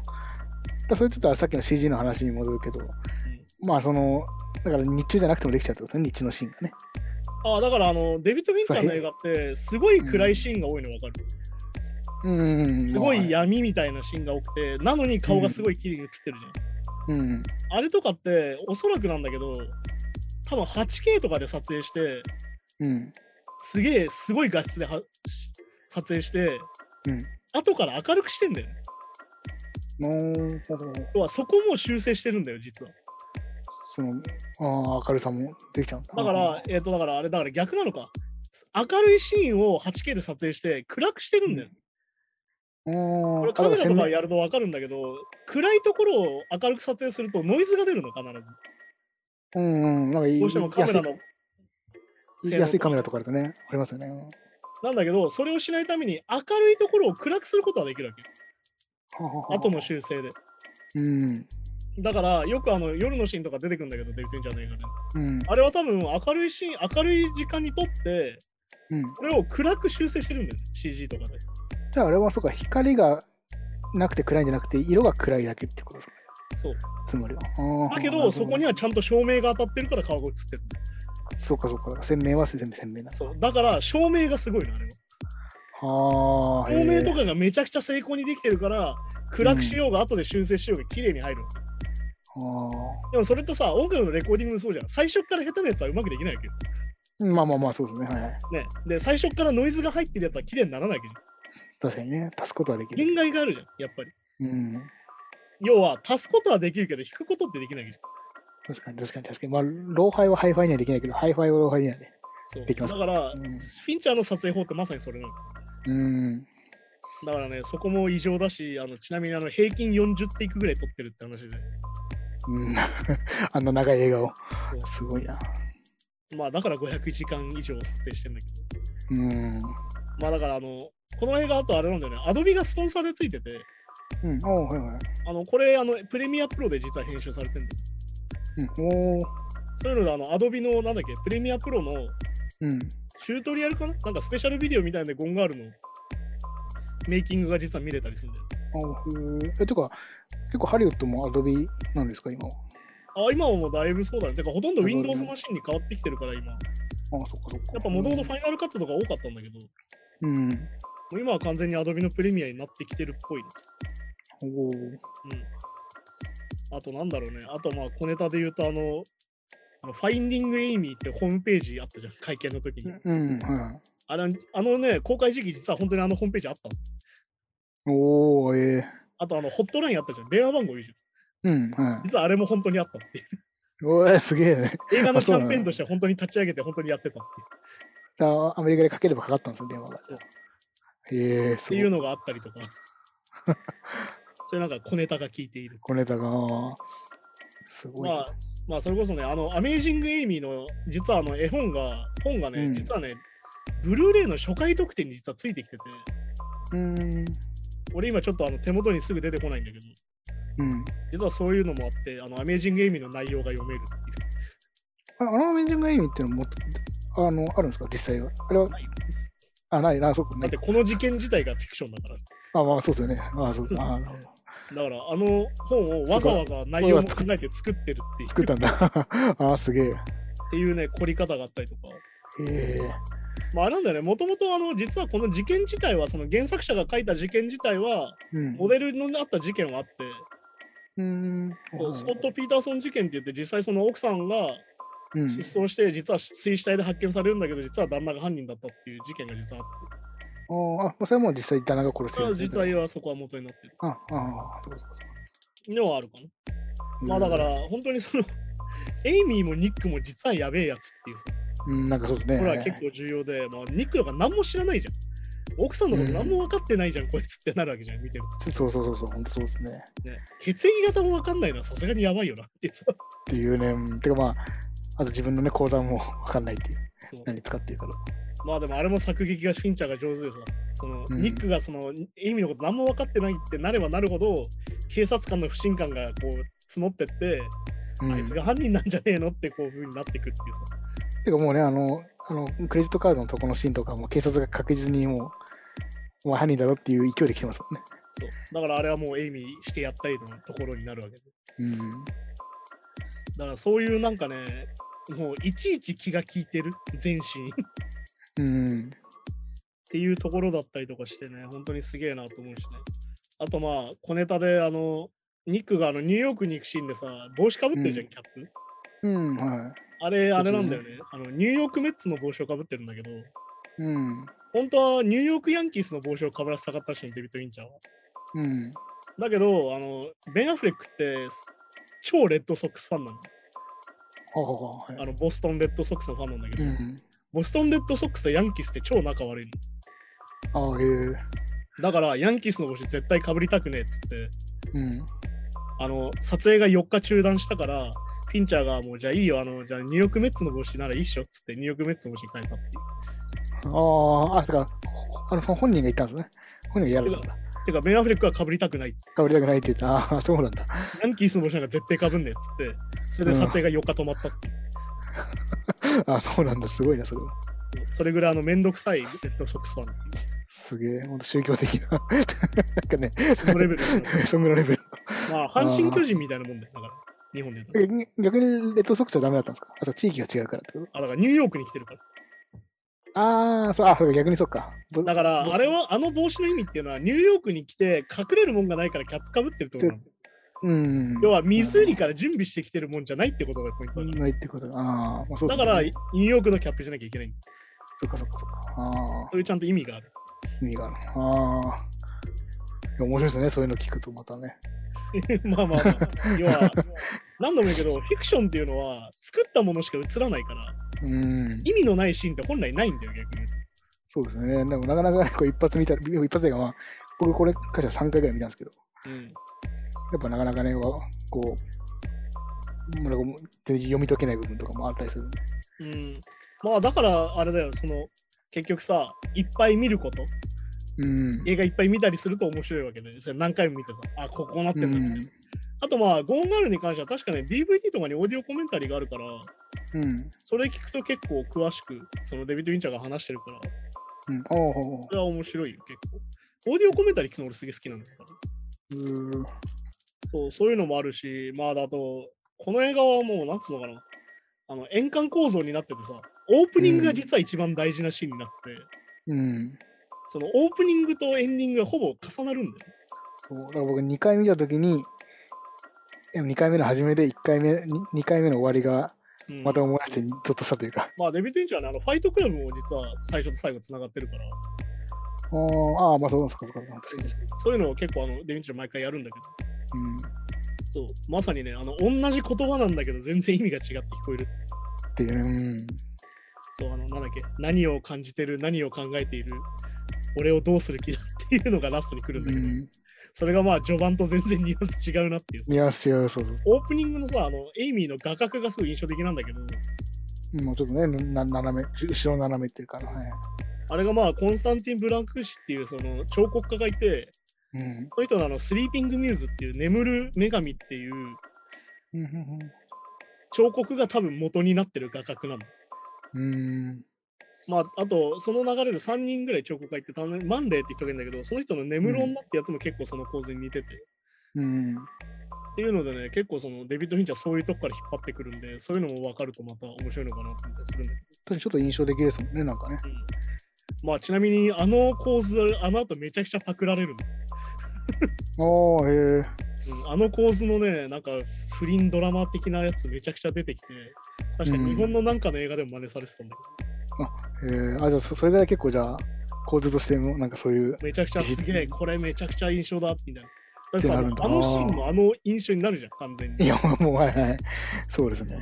だから実はオープニングめちゃくちゃ重要で、あとまあ、あれだよね、わかりやすく、その後に、ゴミ箱の前にベンフレックが立ってるってシーンが了解、うん。はいはいはい。で、これもオープニングと後半で全然印象が違うっていう。そうだね、はいはい。てことはっていうことになってて、まあ、まあ、立場がね、そう全然違うから、まあ、捨てちゃう側なのか、捨てられる側なのかっていう。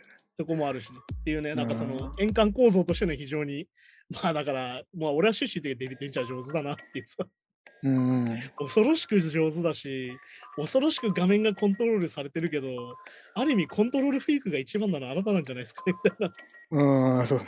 なことでもあって、そこが結構ギョッとするんだけど、まあだかうらね、ん。いわゆる後半バカし合いみたいになってくるわけよ、その夫婦同士うん、はいはいはい。なんだけど、そこのし終着地点そこなんだみたいなさ、いや、おもろそうそうそう。この落としどころになるの怖いみたいなさ。 なんかその、まあさっき言ったように、ちょっと、まあ殺、殺し殺され、でも後後味悪いですよ、それ正直ね。でも、出すとき、朝が言ったハッピーエンドともある意味そ取れハれッピる、ーエンドっていう何この色のハッピーエンドっていう、その 見ただかことないらあ色れのハッピーエはンド。すげえ何が重要かっていうと、彼らの幸せなの。うん、俺たちは理解できない。そうですね、確か彼らにとってはあれが幸せなんだよってことなのに。でうもん、結婚ってそういうことじゃないってことなんだよ。あれって結局やっぱり。なあ、そう、なかなかね、結婚までしてないんだ俺たちからは分かんないんだよ。そうか、そう夫婦間ですかね。要は、この映画のポイントって何かっていうと、他者っていうのは何を考えてるか分からないっていうテーマがあるわけよ。一番でうかいテーマ。ん。いわゆる例えばここで2人で話してるけど、俺たちが本当に何を考えてるか一切わからないわけ、はっきりわかりますね、それね。うん言って。で、それを喋ったりとか何かをすることによって他人に分からせるわけじゃん。私はこういうことを考えてますよ、何々しようとしてますよっていうのは分かせるわけじうん。ゃん。それの究極があれなわけよ。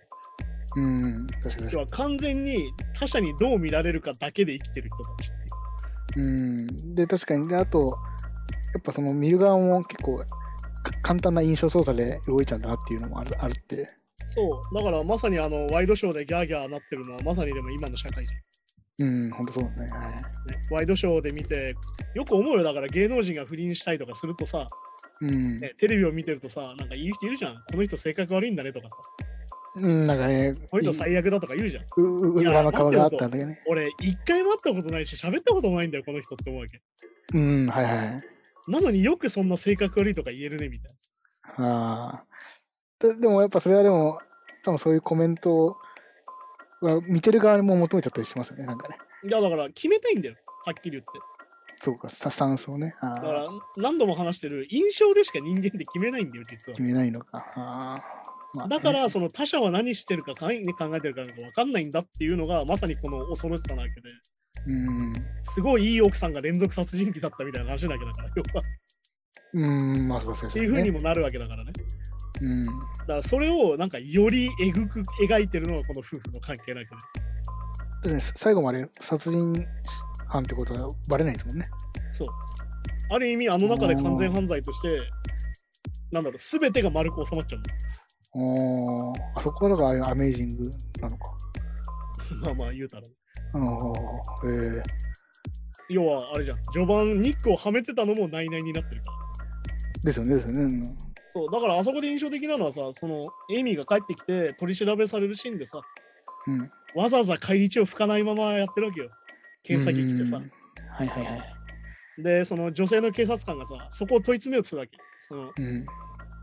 あれでもニックこういうこと言ってましたよみたいなうん。いや、ついつま合わないですよねみたいになったら、うん急にその元彼にされたレイプの話を詳細に話し出す。うん。あれがもう本当にテクニックとして最高レベルなんだけど、うん。いわゆる、詰められそうになったら、ショッキングな話をしてそらすってやつなんだこれ本当にあの、うんはっきりよ、これ朝生とかでよくやるやつだからみんなが。おお、まあ、ぎ議論のテクニックみたいな議感じ論だのテった。クニックで。いわゆるその自分のターンに持ってくるってやつ。他人の話をそすうるかだそかうかうん。らよくあの、あれですよ、2ちゃんの人とかよくやってるやつですよ。うん、まあ、まあ、一緒なんですね。 より、よりショッキングな話をして、話をずらすっていう。まあ、ショッキングなテーマで、うんでかいテーマだったりしてね。うん、ずらすっていうであーなおかつあの中のシーンで男の警官たちは完全にもうエイミーが悲劇のヒロインだって見ちゃってる見ちゃってますね。はいはい。でさっき言った問い詰めてくる警官は女性だったりするわけっうん。ていう風な置き方も上手だしっていう ね。ああ。まあちなみにあの女性警官がずっとコーヒーの一番でかいの飲んでてカフェイン中毒じゃねえかなと思ってですけああ、まあ、ずっと無理しね、スタバみたいどなコのーヒ飲んーで飲んまですてけど。一番でかいやつずっと飲んでんだよあでも大丈夫かなっていうあ、ああ、そ、そこ、ああ、まあ、確かに確かそうだから結局この中でさエイミーが何を言ってるかっていうとに。他人は何考えてるか分かんないだろうとうん。うん。お互いのこと考えてちゃんと敬意払って生きろよってことなんだよメッセージとしてはうん。なるほどね。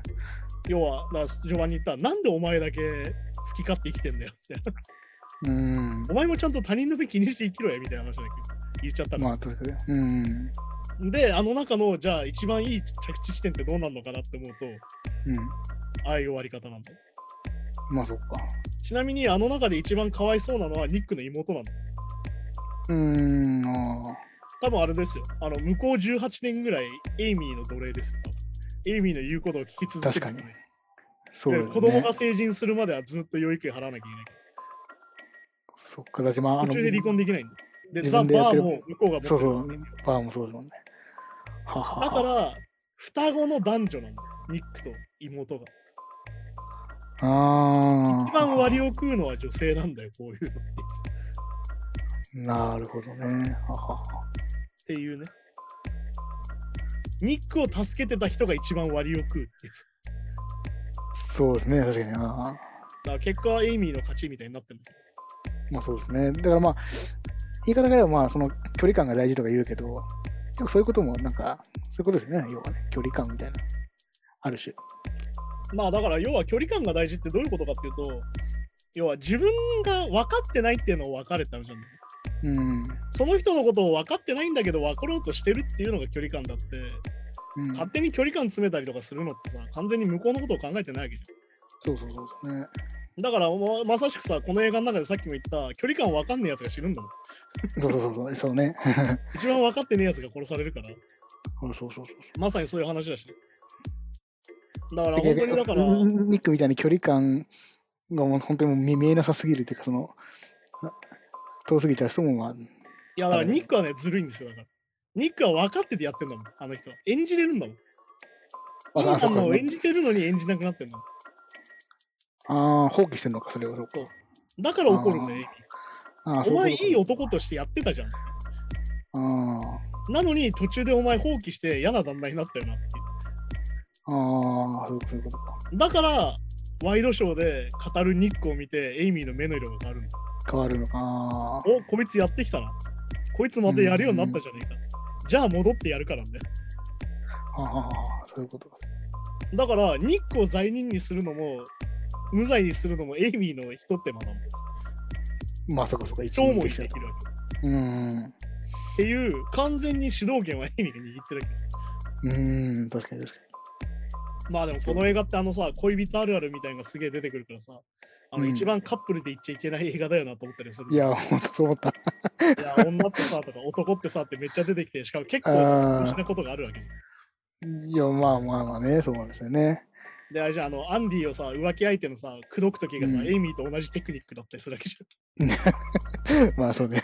これあまあ、あれもまたね、本人が見ちゃうシーンもね、これね。そうゃん。あれが一番印象的でさ。で、エイミーが何に怒ってるかって多分それな気もすんだよ。ああ、お前、私、同じ手で引っかかったのかよ、私っていうのもあるし、お前、同じ手使ってやがったのかってこともあるんだよ。まあそうですね、そうです要は自分にも怒ってるし、相手にも怒ってるみたいなところ。ね。うん。だからね、ほんとすごいね、あの妊婦の友達と仲良くしてた理由とか恐ろしいじゃん、マジで。うん、いや、確かに。うわ、怖っていうさ。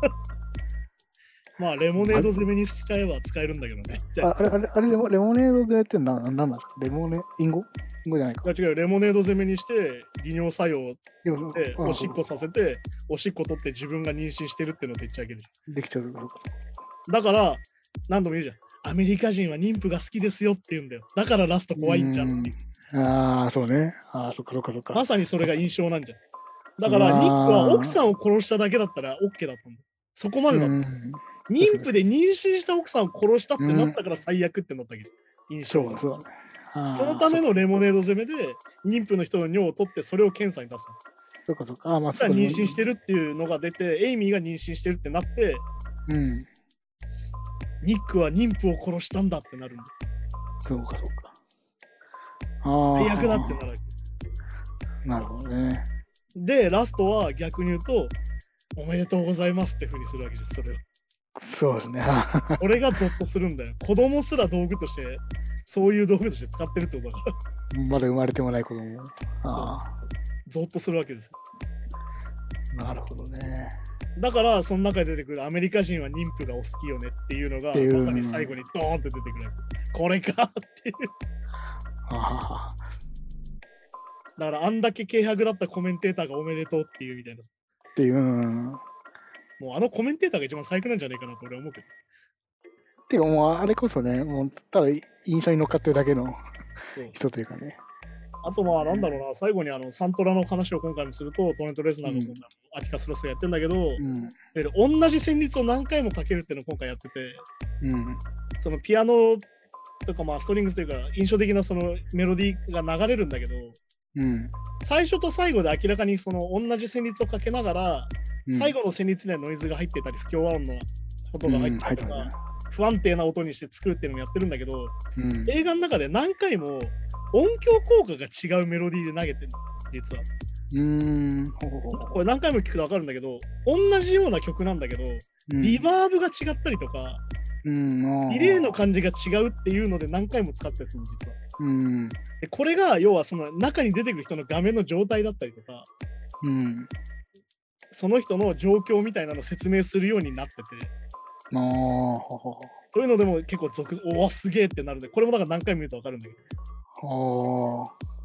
ていうので今回もやっぱ音楽最高でねあの元彼の家の中で流れてくるあの不穏な音楽とか超怖いんだけど あーまあそうですねはいうわーって うわーなんか嫌な曲かかってきたっていううんとことかもねほんと最高なんでおすすめなんですけどいやーすごかったねデビッド・フィンチャーこう特集でこう順番に見ていくんですよいやー、うんこれはデビッド・フィンチャーすごいことになってますな最近っていう そうやっぱ、まあ、今までのももちろんリビル見たらすごいなと思ってたんですけどちょっともうなんか最初から最後まですごいなって今回やっとねあーやっと理解できたんでそのだからシーンシーンごとだから結構だからなかなかシーンごとになんか喋るのむず逆に難しいっちゃ難しいというかうん前半と後半で結構本当にまあ色が違うっていうのもあるけど、全部通して見て何回も見たくなるっていうかね見たくないけど見たくなるっていうかまあだからねそれもなんか見越して作ってる気がして最近もうさ DVD とか配信で何回も見れる時代だからうんデビッド・フィンチャーがねもう1回で分かせる気がない情報量で来てるなとは思うんだよね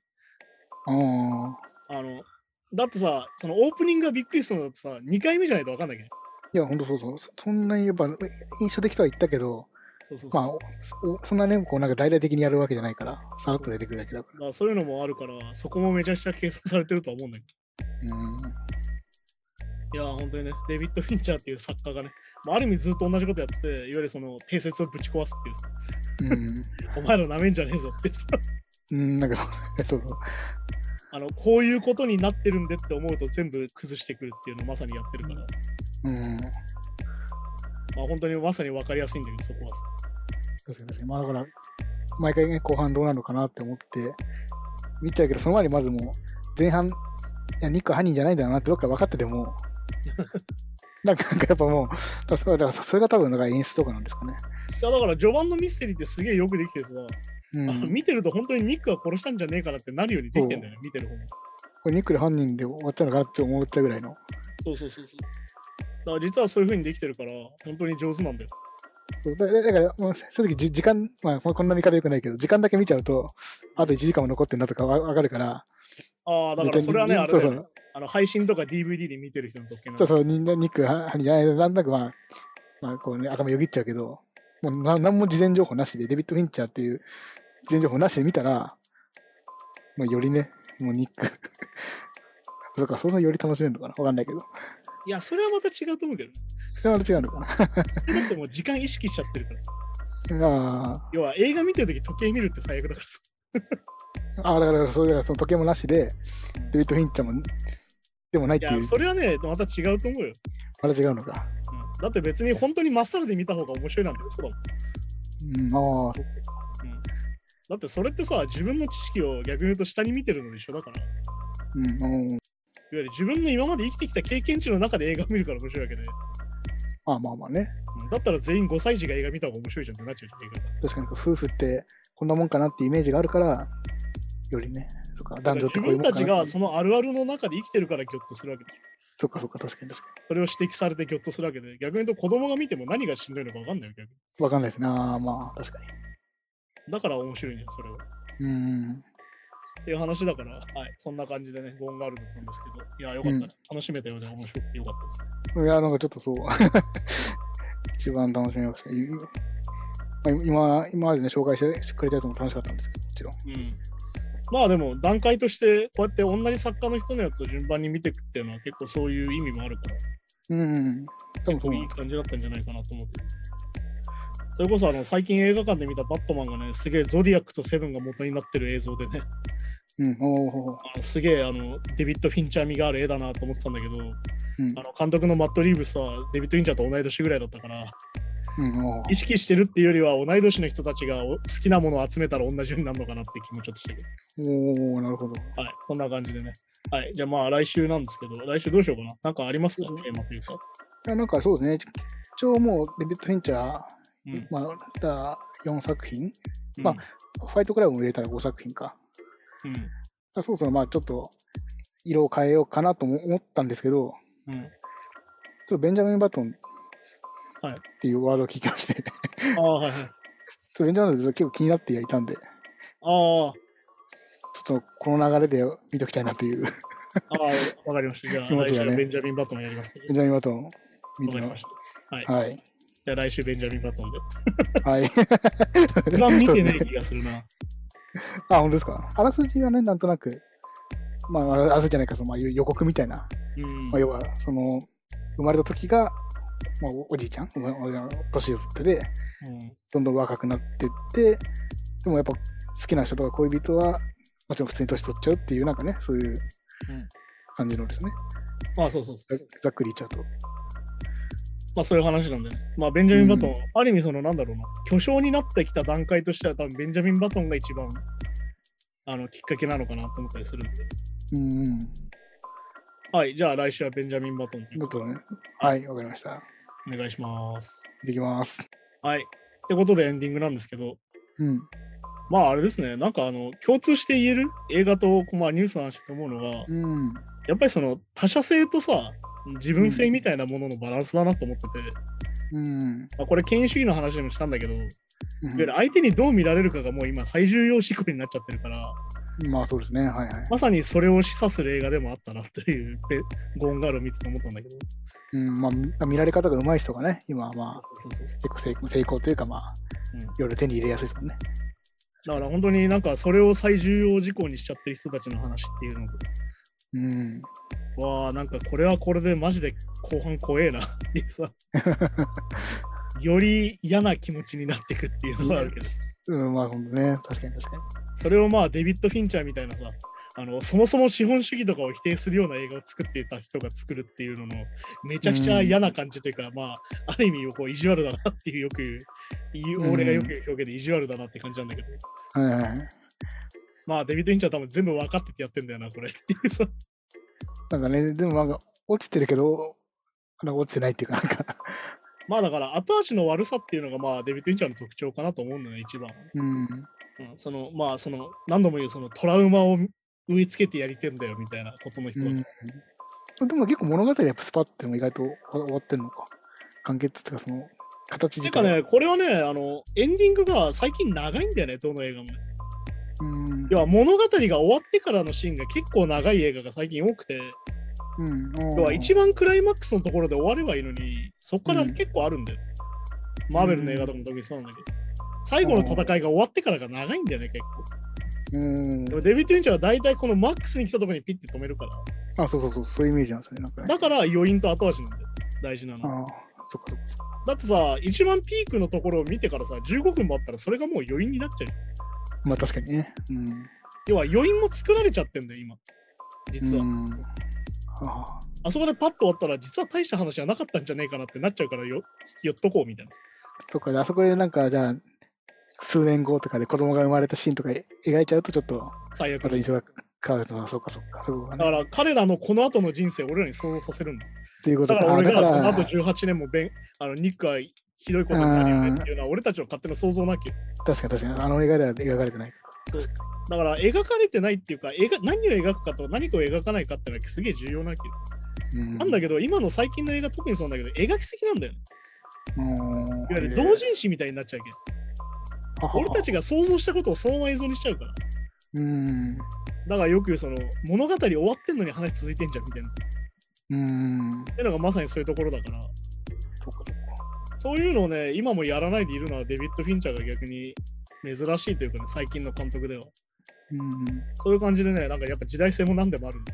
うん。そういうとこ見てきたらなと、また思います。はい。どんどんね、はい長くなって、もう今日2時間ぐらいやってる気がするんで、ああ、そっか。どんな感じになるかって感じですけど。はい。そんな感じでまた来週、さようなら。はい。さよなら。 Flame Nights Gang Podcast.